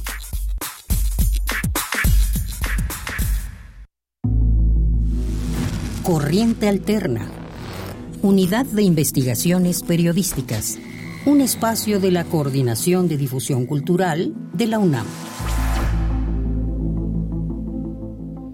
Bien, pues estamos ahora ya en esta sección Corriente Alterna, Unidad de Investigaciones Periodísticas, como cada viernes que platicamos con alguna o algún integrante de esta unidad. Y hoy nos acompaña Carolina Sánchez, estudiante. ¿Qué tal, Carolina? Muy buenas tardes. Bienvenida a este espacio de Prisma RU de Radio UNAM. Hola, ¿qué tal? Buenas tardes. Mucho gusto en saludarte otra vez. Pues muchas gracias, Carolina. Eh, cuéntanos un poco sobre lo que vamos a escuchar a continuación, estos alientos, los músicos de aliento de la Orquesta Filarmónica de la UNAM durante el confinamiento por COVID-19. Cuéntanos desde dónde abordaste este trabajo.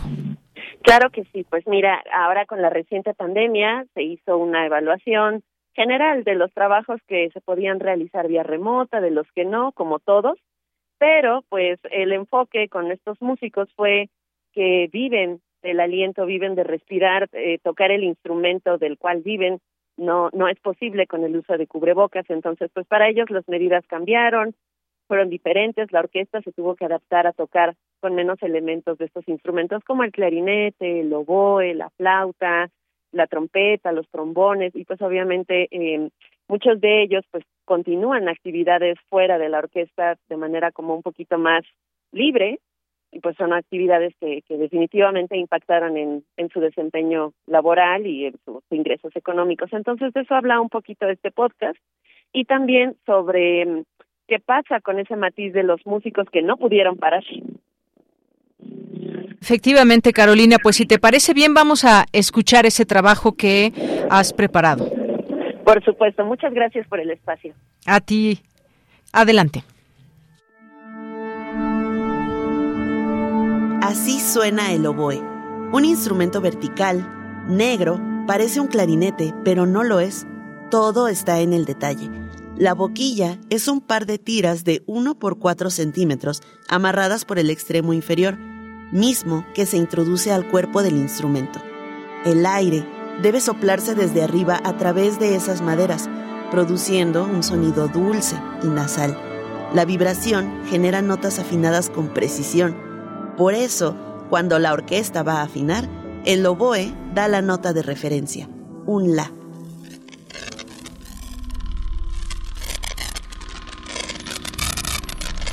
Corriente alterna. Mi nombre es Araceli Real, soy oboísta, segundo oboe de la orquesta de la Filarmónica de la UNAM. Yo estudié en la Escuela Superior de Música de Limba y después en la Escuela Olin Jolistli. El silencio. Eso fue algo muy impresionante para mí, porque era un silencio que yo no podía creer. Solo se escuchaban las aves los pajaritos, bueno, hasta los aleteos de las mariposas podía escuchar. Eso fue fascinante, eso me encantó. Pero yo sentía que si me ponía a tocar, molestaba a los demás. Buscaba el momento en el que como que había más niños, porque no había niños afuera, no había niños jugando, no, era un silencio pues indescriptible. Yo creo que eso es lo que más me ha impresionado. El silencio pandémico en el que se sumergió Araceli podía ser fascinante por momentos, pero a veces desconcertante, como explica Rafael.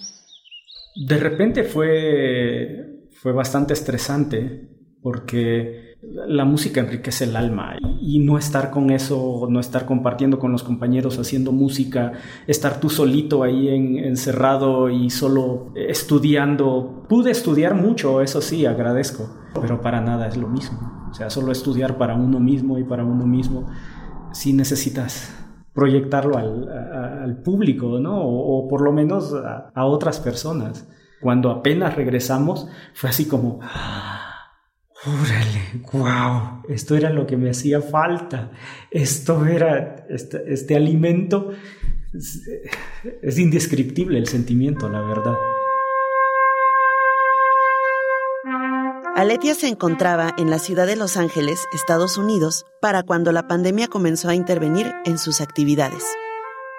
Eh, me llamo Aletia Lozano, soy flautista principal de la Filarmónica de la UNAM. estudié en la Escuela Nacional de Música de la UNAM.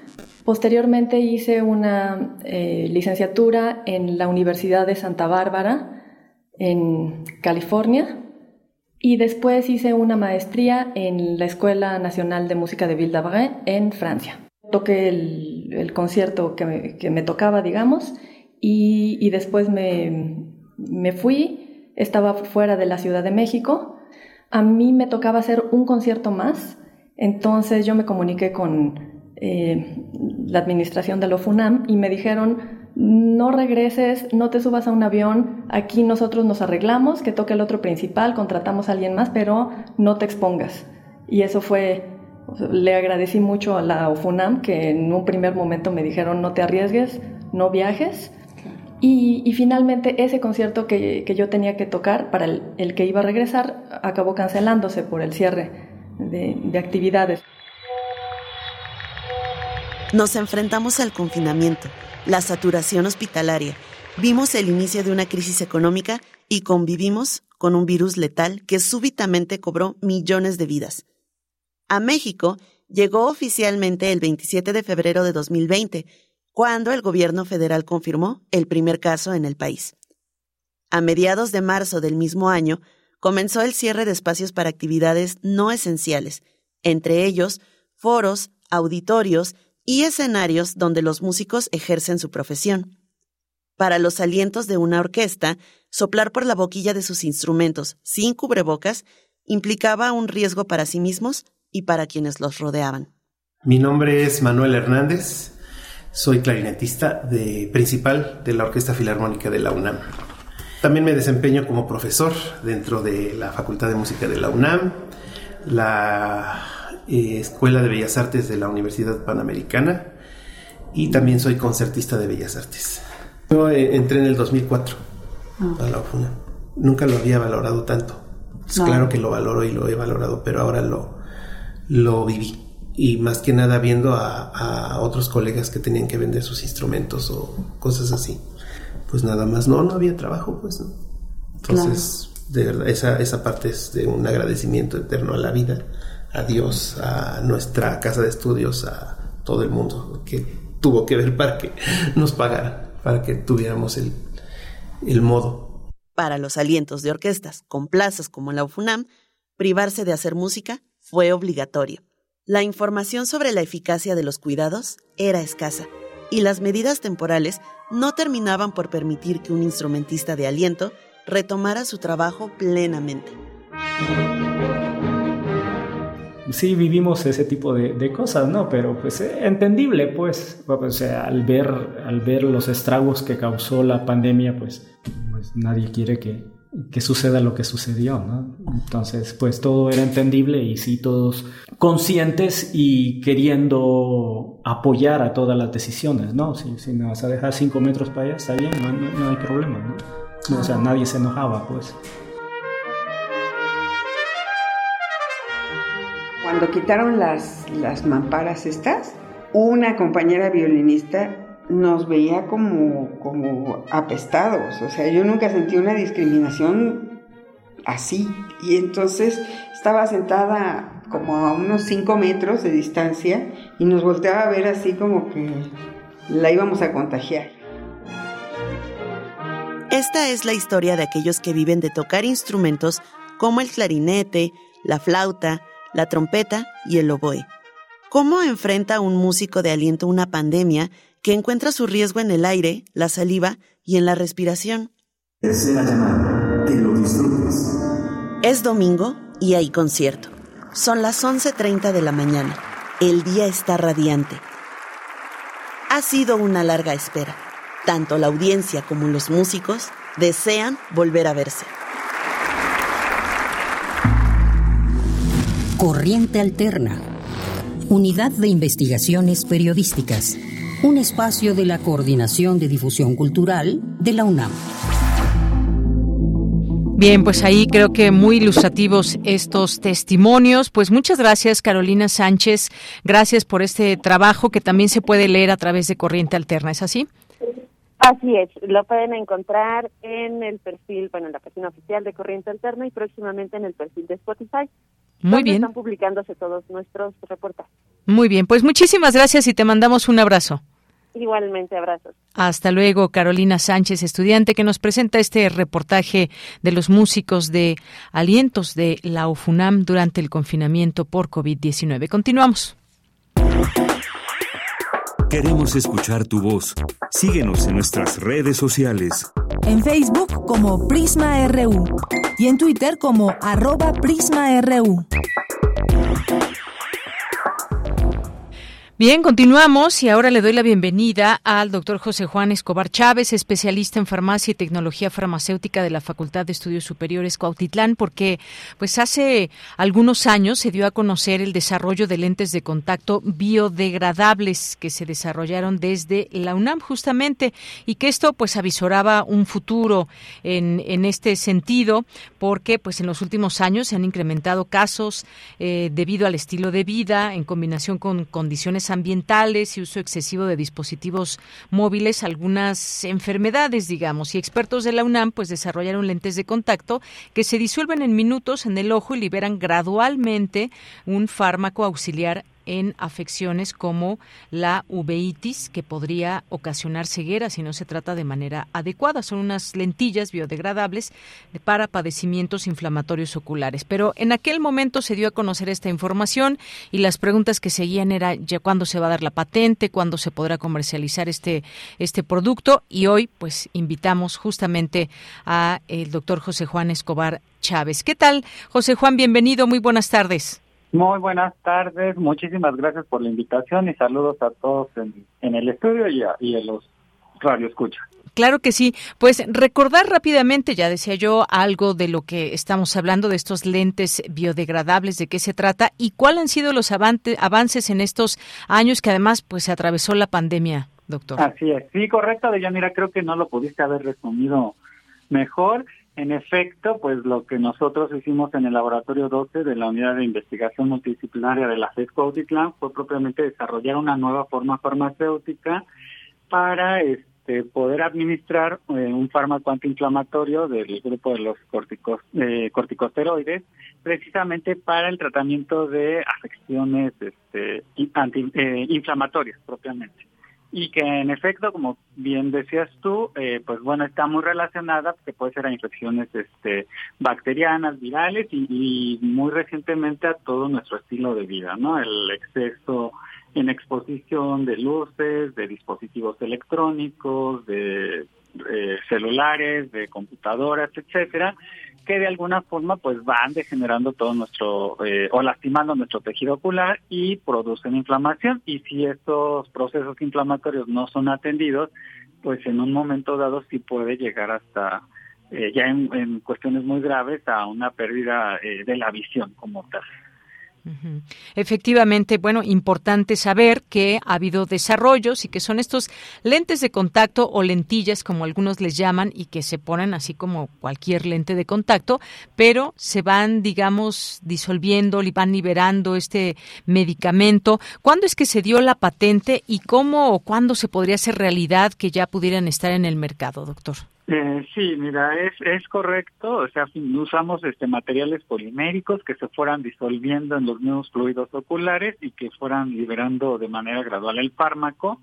Aumentamos el tiempo de residencia, que eso es importante mencionarlo, porque en comparación con las gotas oftálmicas, que es la forma farmacéutica eh, más común o que tradicionalmente utilizamos para el tratamiento de afecciones oculares, pues permiten eh, tener un mayor tiempo de residencia en la mucosa ocular y por consiguiente que el fármaco pueda tener una mejor biodisponibilidad y un mejor efecto, poder tener un mejor efecto terapéutico como tal. Eh, como bien mencionabas, es este trabajo, eh, bueno, fue, o este proyecto de investigación, pues fue resultado de una tesis de maestría y una tesis de licenciatura eh, realizada en, las instalaciones de la FESCO de la UNAM. Y eh, la patente fue otorgada a finales del 2020 y este, afortunadamente ya esta patente ya se encuentra, ya, ya este desarrollo tecnológico ya se encuentra protegido y lo, lo siguiente propiamente pues es buscar eh, gente del, del, área farmacéutica que estuviera interesada precisamente en el desarrollo y en un momento dado poder comercializarlo. Importante mencionarles que sí es todo un proceso largo. eh, yo creo que nosotros como investigadores y más del área de, de, farmacia, de la salud como tal, pues nos encantaría que todo saliera casi de manera inmediata, pero pues sí recordarle al auditorio que esto es todo un proceso, no hay muchas es un, un camino largo que hay que seguir y precisamente parte de ese camino pues es proteger lo que se desarrolla dentro de dentro de la UNAM, ¿no? En nuestros laboratorios. Afortunadamente esta patente, como les menciono, fue otorgada a finales del 2020 y eh, también desafortunadamente se atravesó lo de la pandemia porque íbamos precisamente a empezar con toda la difusión para eh, pues atraer atraer este gente del, del área farmacéutica que estuviera interesada en el desarrollo y esto es propiamente lo que se está buscando actualmente no dentro de la coordinación de la investigación científica de la de la UNAM como tal. Y pues bueno invitar a todas las empresas que pudieran estar eh, interesadas en un posible licenciamiento y posterior escalamiento pues para poder comercializarlo y que pueda llegar pues finalmente a la población, ¿no? Que ese es el objetivo final. Efectivamente. Bueno, pues buenas noticias en todo eso, pese a todo, pese a que se atravesó la pandemia, porque esto cada vez se acerca a que sea ya una realidad y que se puedan adquirir estos lentes de contacto. Hay que recordar que en 2017 este, este desarrollo obtuvo el tercer lugar del premio Canifarma, que es en la categoría de innovación tecnológica. Así que estamos hablando de un producto de calidad, un producto probado, un producto que ha sido reconocido. Y bueno, pues si le parece bien, vamos a tener alguna otra conversación cuando ya podamos, digamos, adquirir, dónde se pueden adquirir y demás estas eh, lentillas conforme pues vaya pasando el tiempo. Ya se tiene la patente, que era algo también muy importante, pero ahora pues estaremos a la espera de que pues pueda ya comercializarse y que se pueda vender en algunos sitios que ya usted nos informaría. Exactamente. No, pues yo encantado y, claro que sí, los, nos, seguimos en contacto y, y, nos, y los mantengo informados. Claro que sí, no queríamos dejar pasar este avance que ya es muy importante y la siguiente vez, pues ojalá que ya tengamos esta oportunidad, incluso de invitarle aquí en el estudio para poder, incluso poder ver estos, estos lentes de contacto. Pues muchísimas gracias, doctor José Juan Escobar Chávez.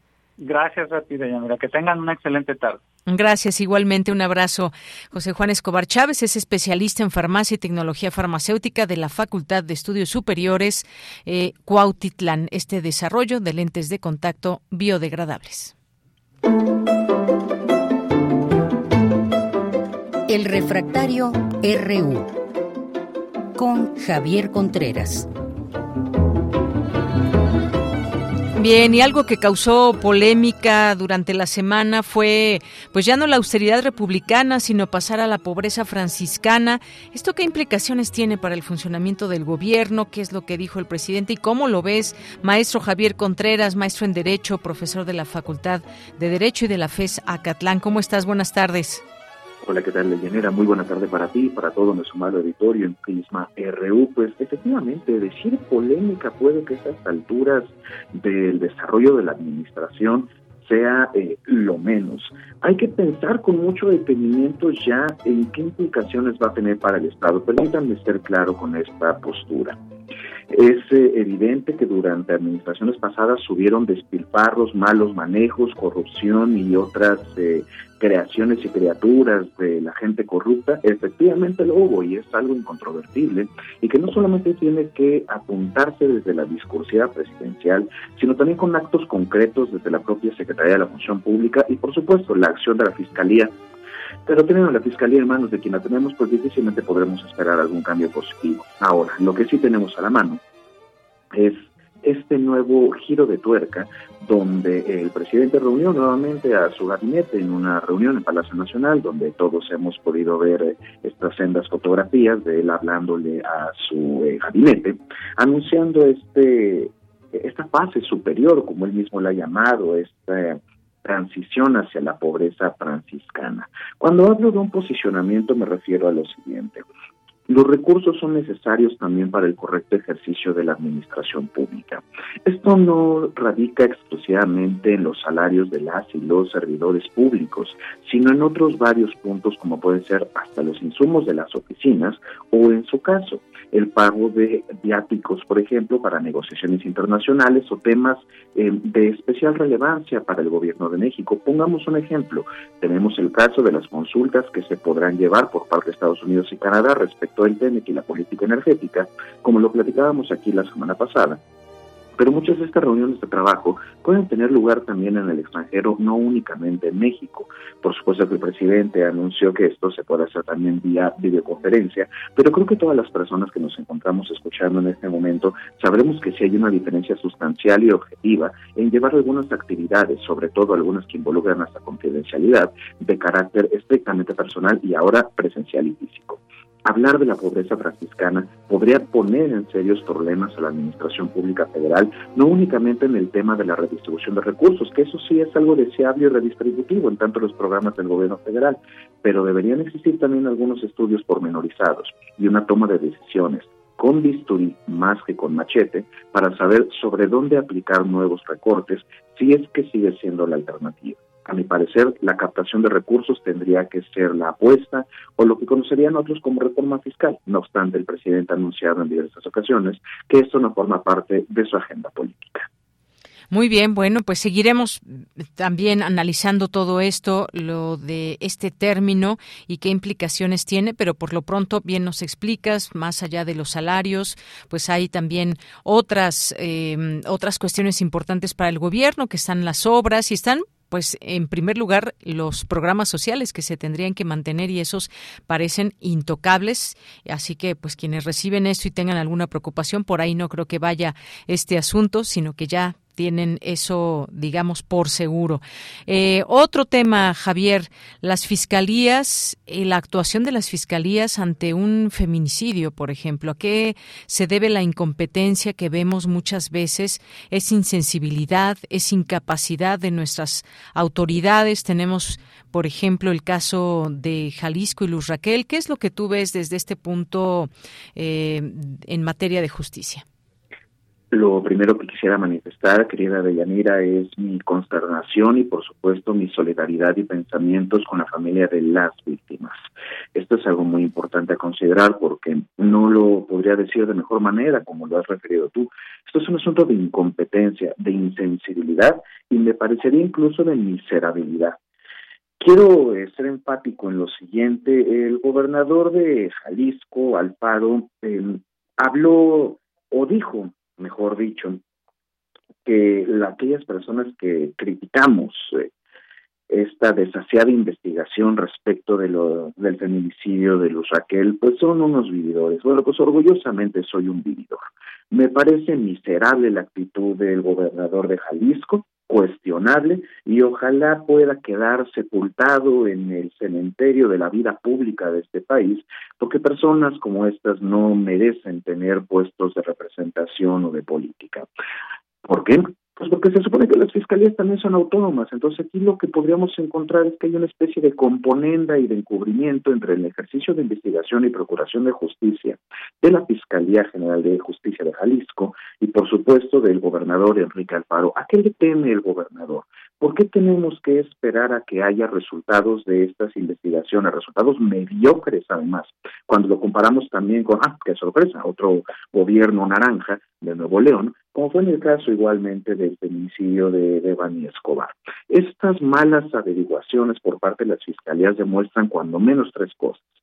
El machismo y la misoginia internalizada en los procesos de toma de decisiones y dentro del funcionariado de varias agencias públicas, en este caso las fiscalías. En un segundo momento, la falta de recursos, interés y la frivolidad con la que los gobiernos tratan este tipo de temáticas. Y finalmente, abiertamente la incompetencia del personal que es incapaz de poder abrir investigaciones con el enfoque de género para poder hablar de feminicidios. Por ello es que me refiero a esta palabra. Es un asunto de insensibilidad y de miserabilidad. Ojalá estas personas tengan por seguro que tendrán su castigo en su momento en las urnas y por otra parte, que no quede impune ninguno de estos delitos, puesto que no solamente no es justo, sino que se trata del dolor de las familias y de personas que no volverán. Se trata de un error sistemático y no de un error, de una omisión por parte de las autoridades para poder brindar investigaciones pertinentes, precisas y veloces y en su caso, en el peor de los escenarios, justicia y verdad para los deudos. Sí, efectivamente, todo esto que se queda a deber cuando una mujer o su familia se enfrenta ante una denuncia, ya sea que una mujer que ha sido agredida, pues se presenta con vida para denunciar y pues prácticamente o la quieren ver casi muerta para poder iniciar investigaciones serias y bueno, toda esta sensibilización que hace falta y que queda al descubierto completamente en este sentido. Pues Javier, muchas gracias como siempre por tu análisis. Nos escuchamos la siguiente semana con otros temas. Muchísimas gracias, Deyanira. Un abrazo para todo nuestro amable auditorio en Prisma Reú. Cuídense mucho y que tengan un estupendo fin de semana. Igualmente para ti, un abrazo, maestro Javier Contreras. Continuamos. Melomanía RU con Dulce Wet. Pues adelante, Dulce Wet y tu Melomanía RU.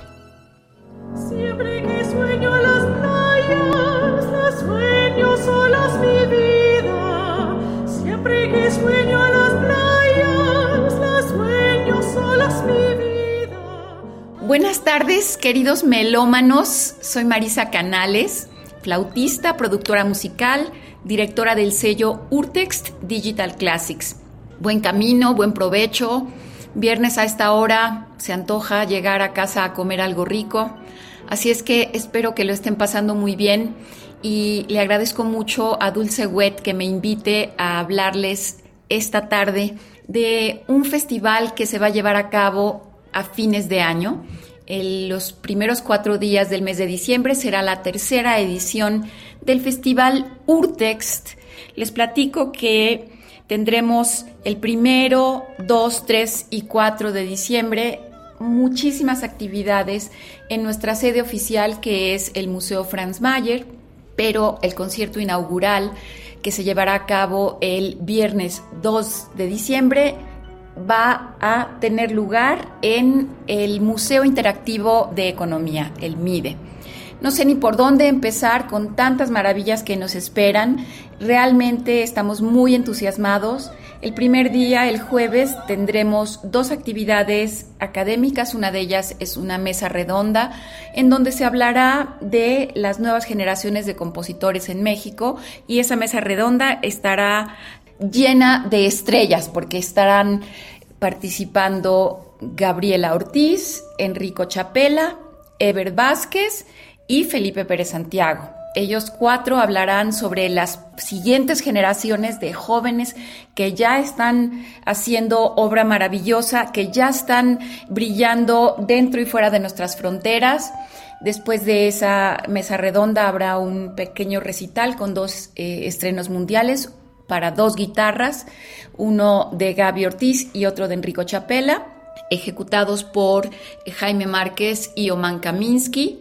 Después, eh, ese mismo jueves, habrá una conferencia que se llama México, un viaje musical, que es una conferencia que dictará el maestro Benjamín Juárez Echenique con el cuarteto latinoamericano que ilustrará la música desde el siglo XVIII hasta el siglo XXI, con música desde Jerusalén hasta Gabriela Ortiz pasando por Ponce, pasando por Villanueva, en fin.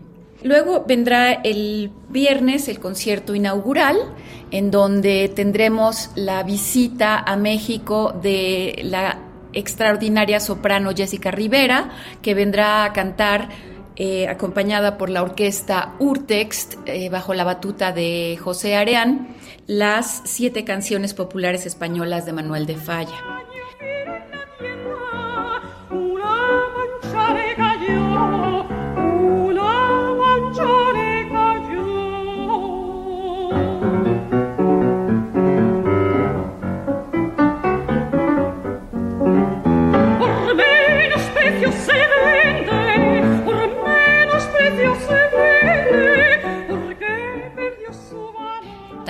Ese concierto tocará Joana Kamenarska, que fue la eh, concertino de la Orquesta de Hamburgo y que ahora se dedica más que nada a dar conciertos como solista y, hacer giras de recitales por toda Europa. Y que tuvimos la gran fortuna de grabar junto con eh, Moisés Fernández Vía en un álbum que se llama Los Paisajes Perdidos y que de verdad es algo que no deberían de perderse, búsquenlo, Lost Landscapes en nuestra página. Pero bueno, Joana Kamenarska va a tocar el concierto de Ponce. Después haremos el estreno en la Ciudad de México de un concierto muy divertido y hermosamente escrito por Abraham Barrera, que es un concierto que se llama Mirabal y es un homenaje a Jacques Lussier. Es para flauta, trío de jazz, es decir, piano, bajo y batería y orquesta. El concierto eh, de gala inaugural termina con una obra que va a ser un homenaje a Mario Lavista, con música escrita por él. La obra se llama Jardín de Piedra, que eh, de hecho es, está escrita para un solo violonchelo, pero con la coreografía que hizo para esta música en particular la hija de Mario Lavista, Claudia Lavista, la gran coreógrafa Claudia Lavista.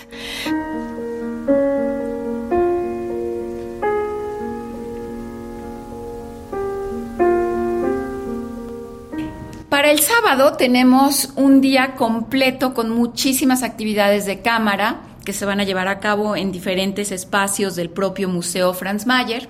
Tendremos un ciclo de cuerdas, tanto punteadas como frotadas.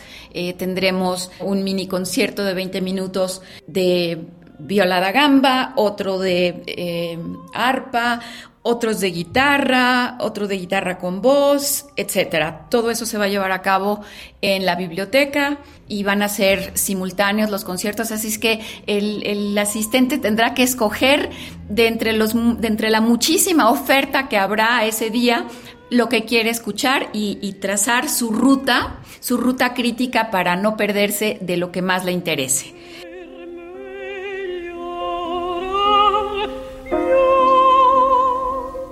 Luego, a las seis y media, tendremos un concierto homenaje a Edison Quintana, quien recibirá la presea Ángela Peralta al mérito musical que Urtex le otorga a un músico cuya trayectoria merezca celebrarse.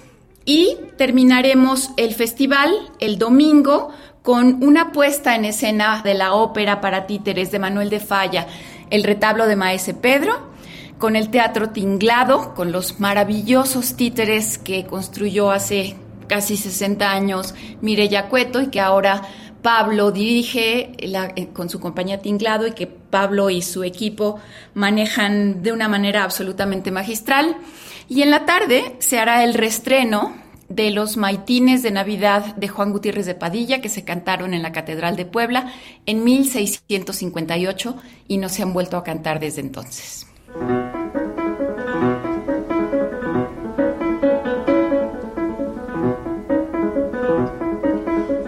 Previamente habrá la inauguración de un homenaje gráfico luctuoso a Mario Lavista, una colección de carteles que se estrenará en el Colegio Nacional, que era la casa de Mario, que además de tener la gráfica maravillosa de muchos diseñadores, no solamente de México, sino del resto del mundo, tendrá cada uno de esos carteles un track de música de Mario asociado y ese cartel tendrá un eh, código QR en donde al acercar el, el, dispositivo móvil se podrá escuchar la música. Entonces será una experiencia, digamos, multimedia.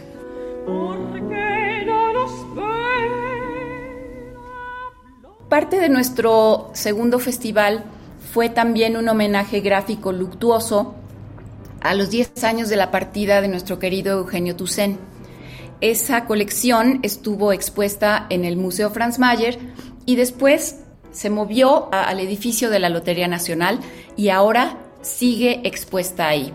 En el mes de octubre se moverá de nuevo esa exposición a la fonoteca y tenemos eh, pues esta maravillosa colección de carteles de Eugenio, itinerando no solamente por México, sino también por el mundo, pues a fines de agosto se inaugurará una pequeña exposición de esos carteles en un formato más pequeño en el sur de Francia, en Provenza, dentro de un festival que va a tener como homenajeado principal a Eugenio Toussaint.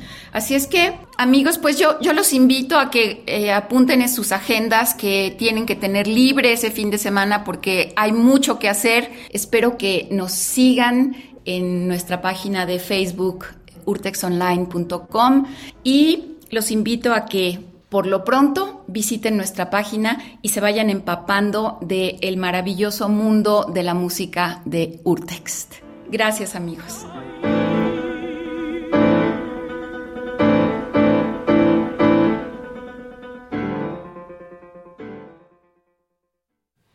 Bien, pues muchísimas gracias. Gracias a Dulce Wet y esta Melomanía RU que nos preparó para este viernes. Pues ya casi llegamos al final de esta emisión. Nos va a dar eh, tiempo de una complacencia por ahí que nos hizo llegar David Castillo Pérez.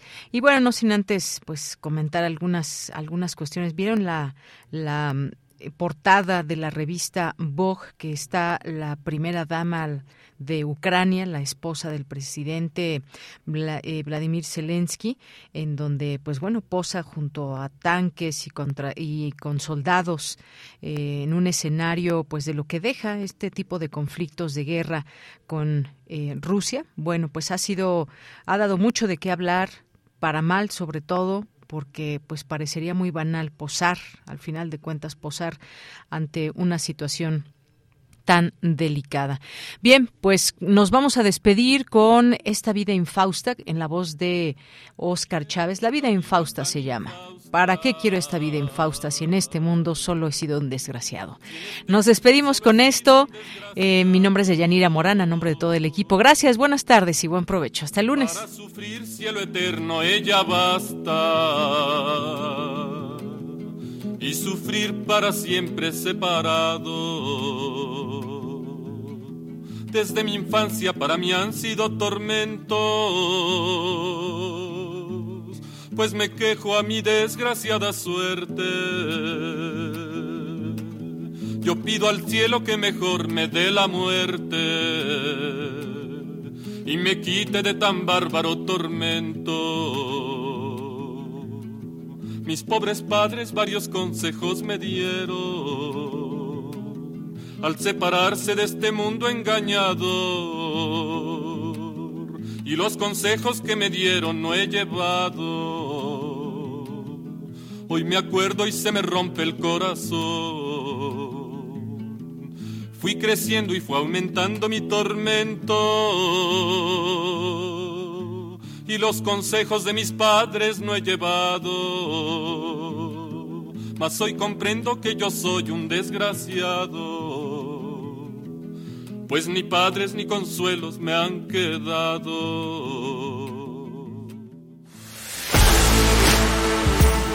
Radio UNAM presentó Prisma RU. Una mirada universitaria sobre los acontecimientos actuales.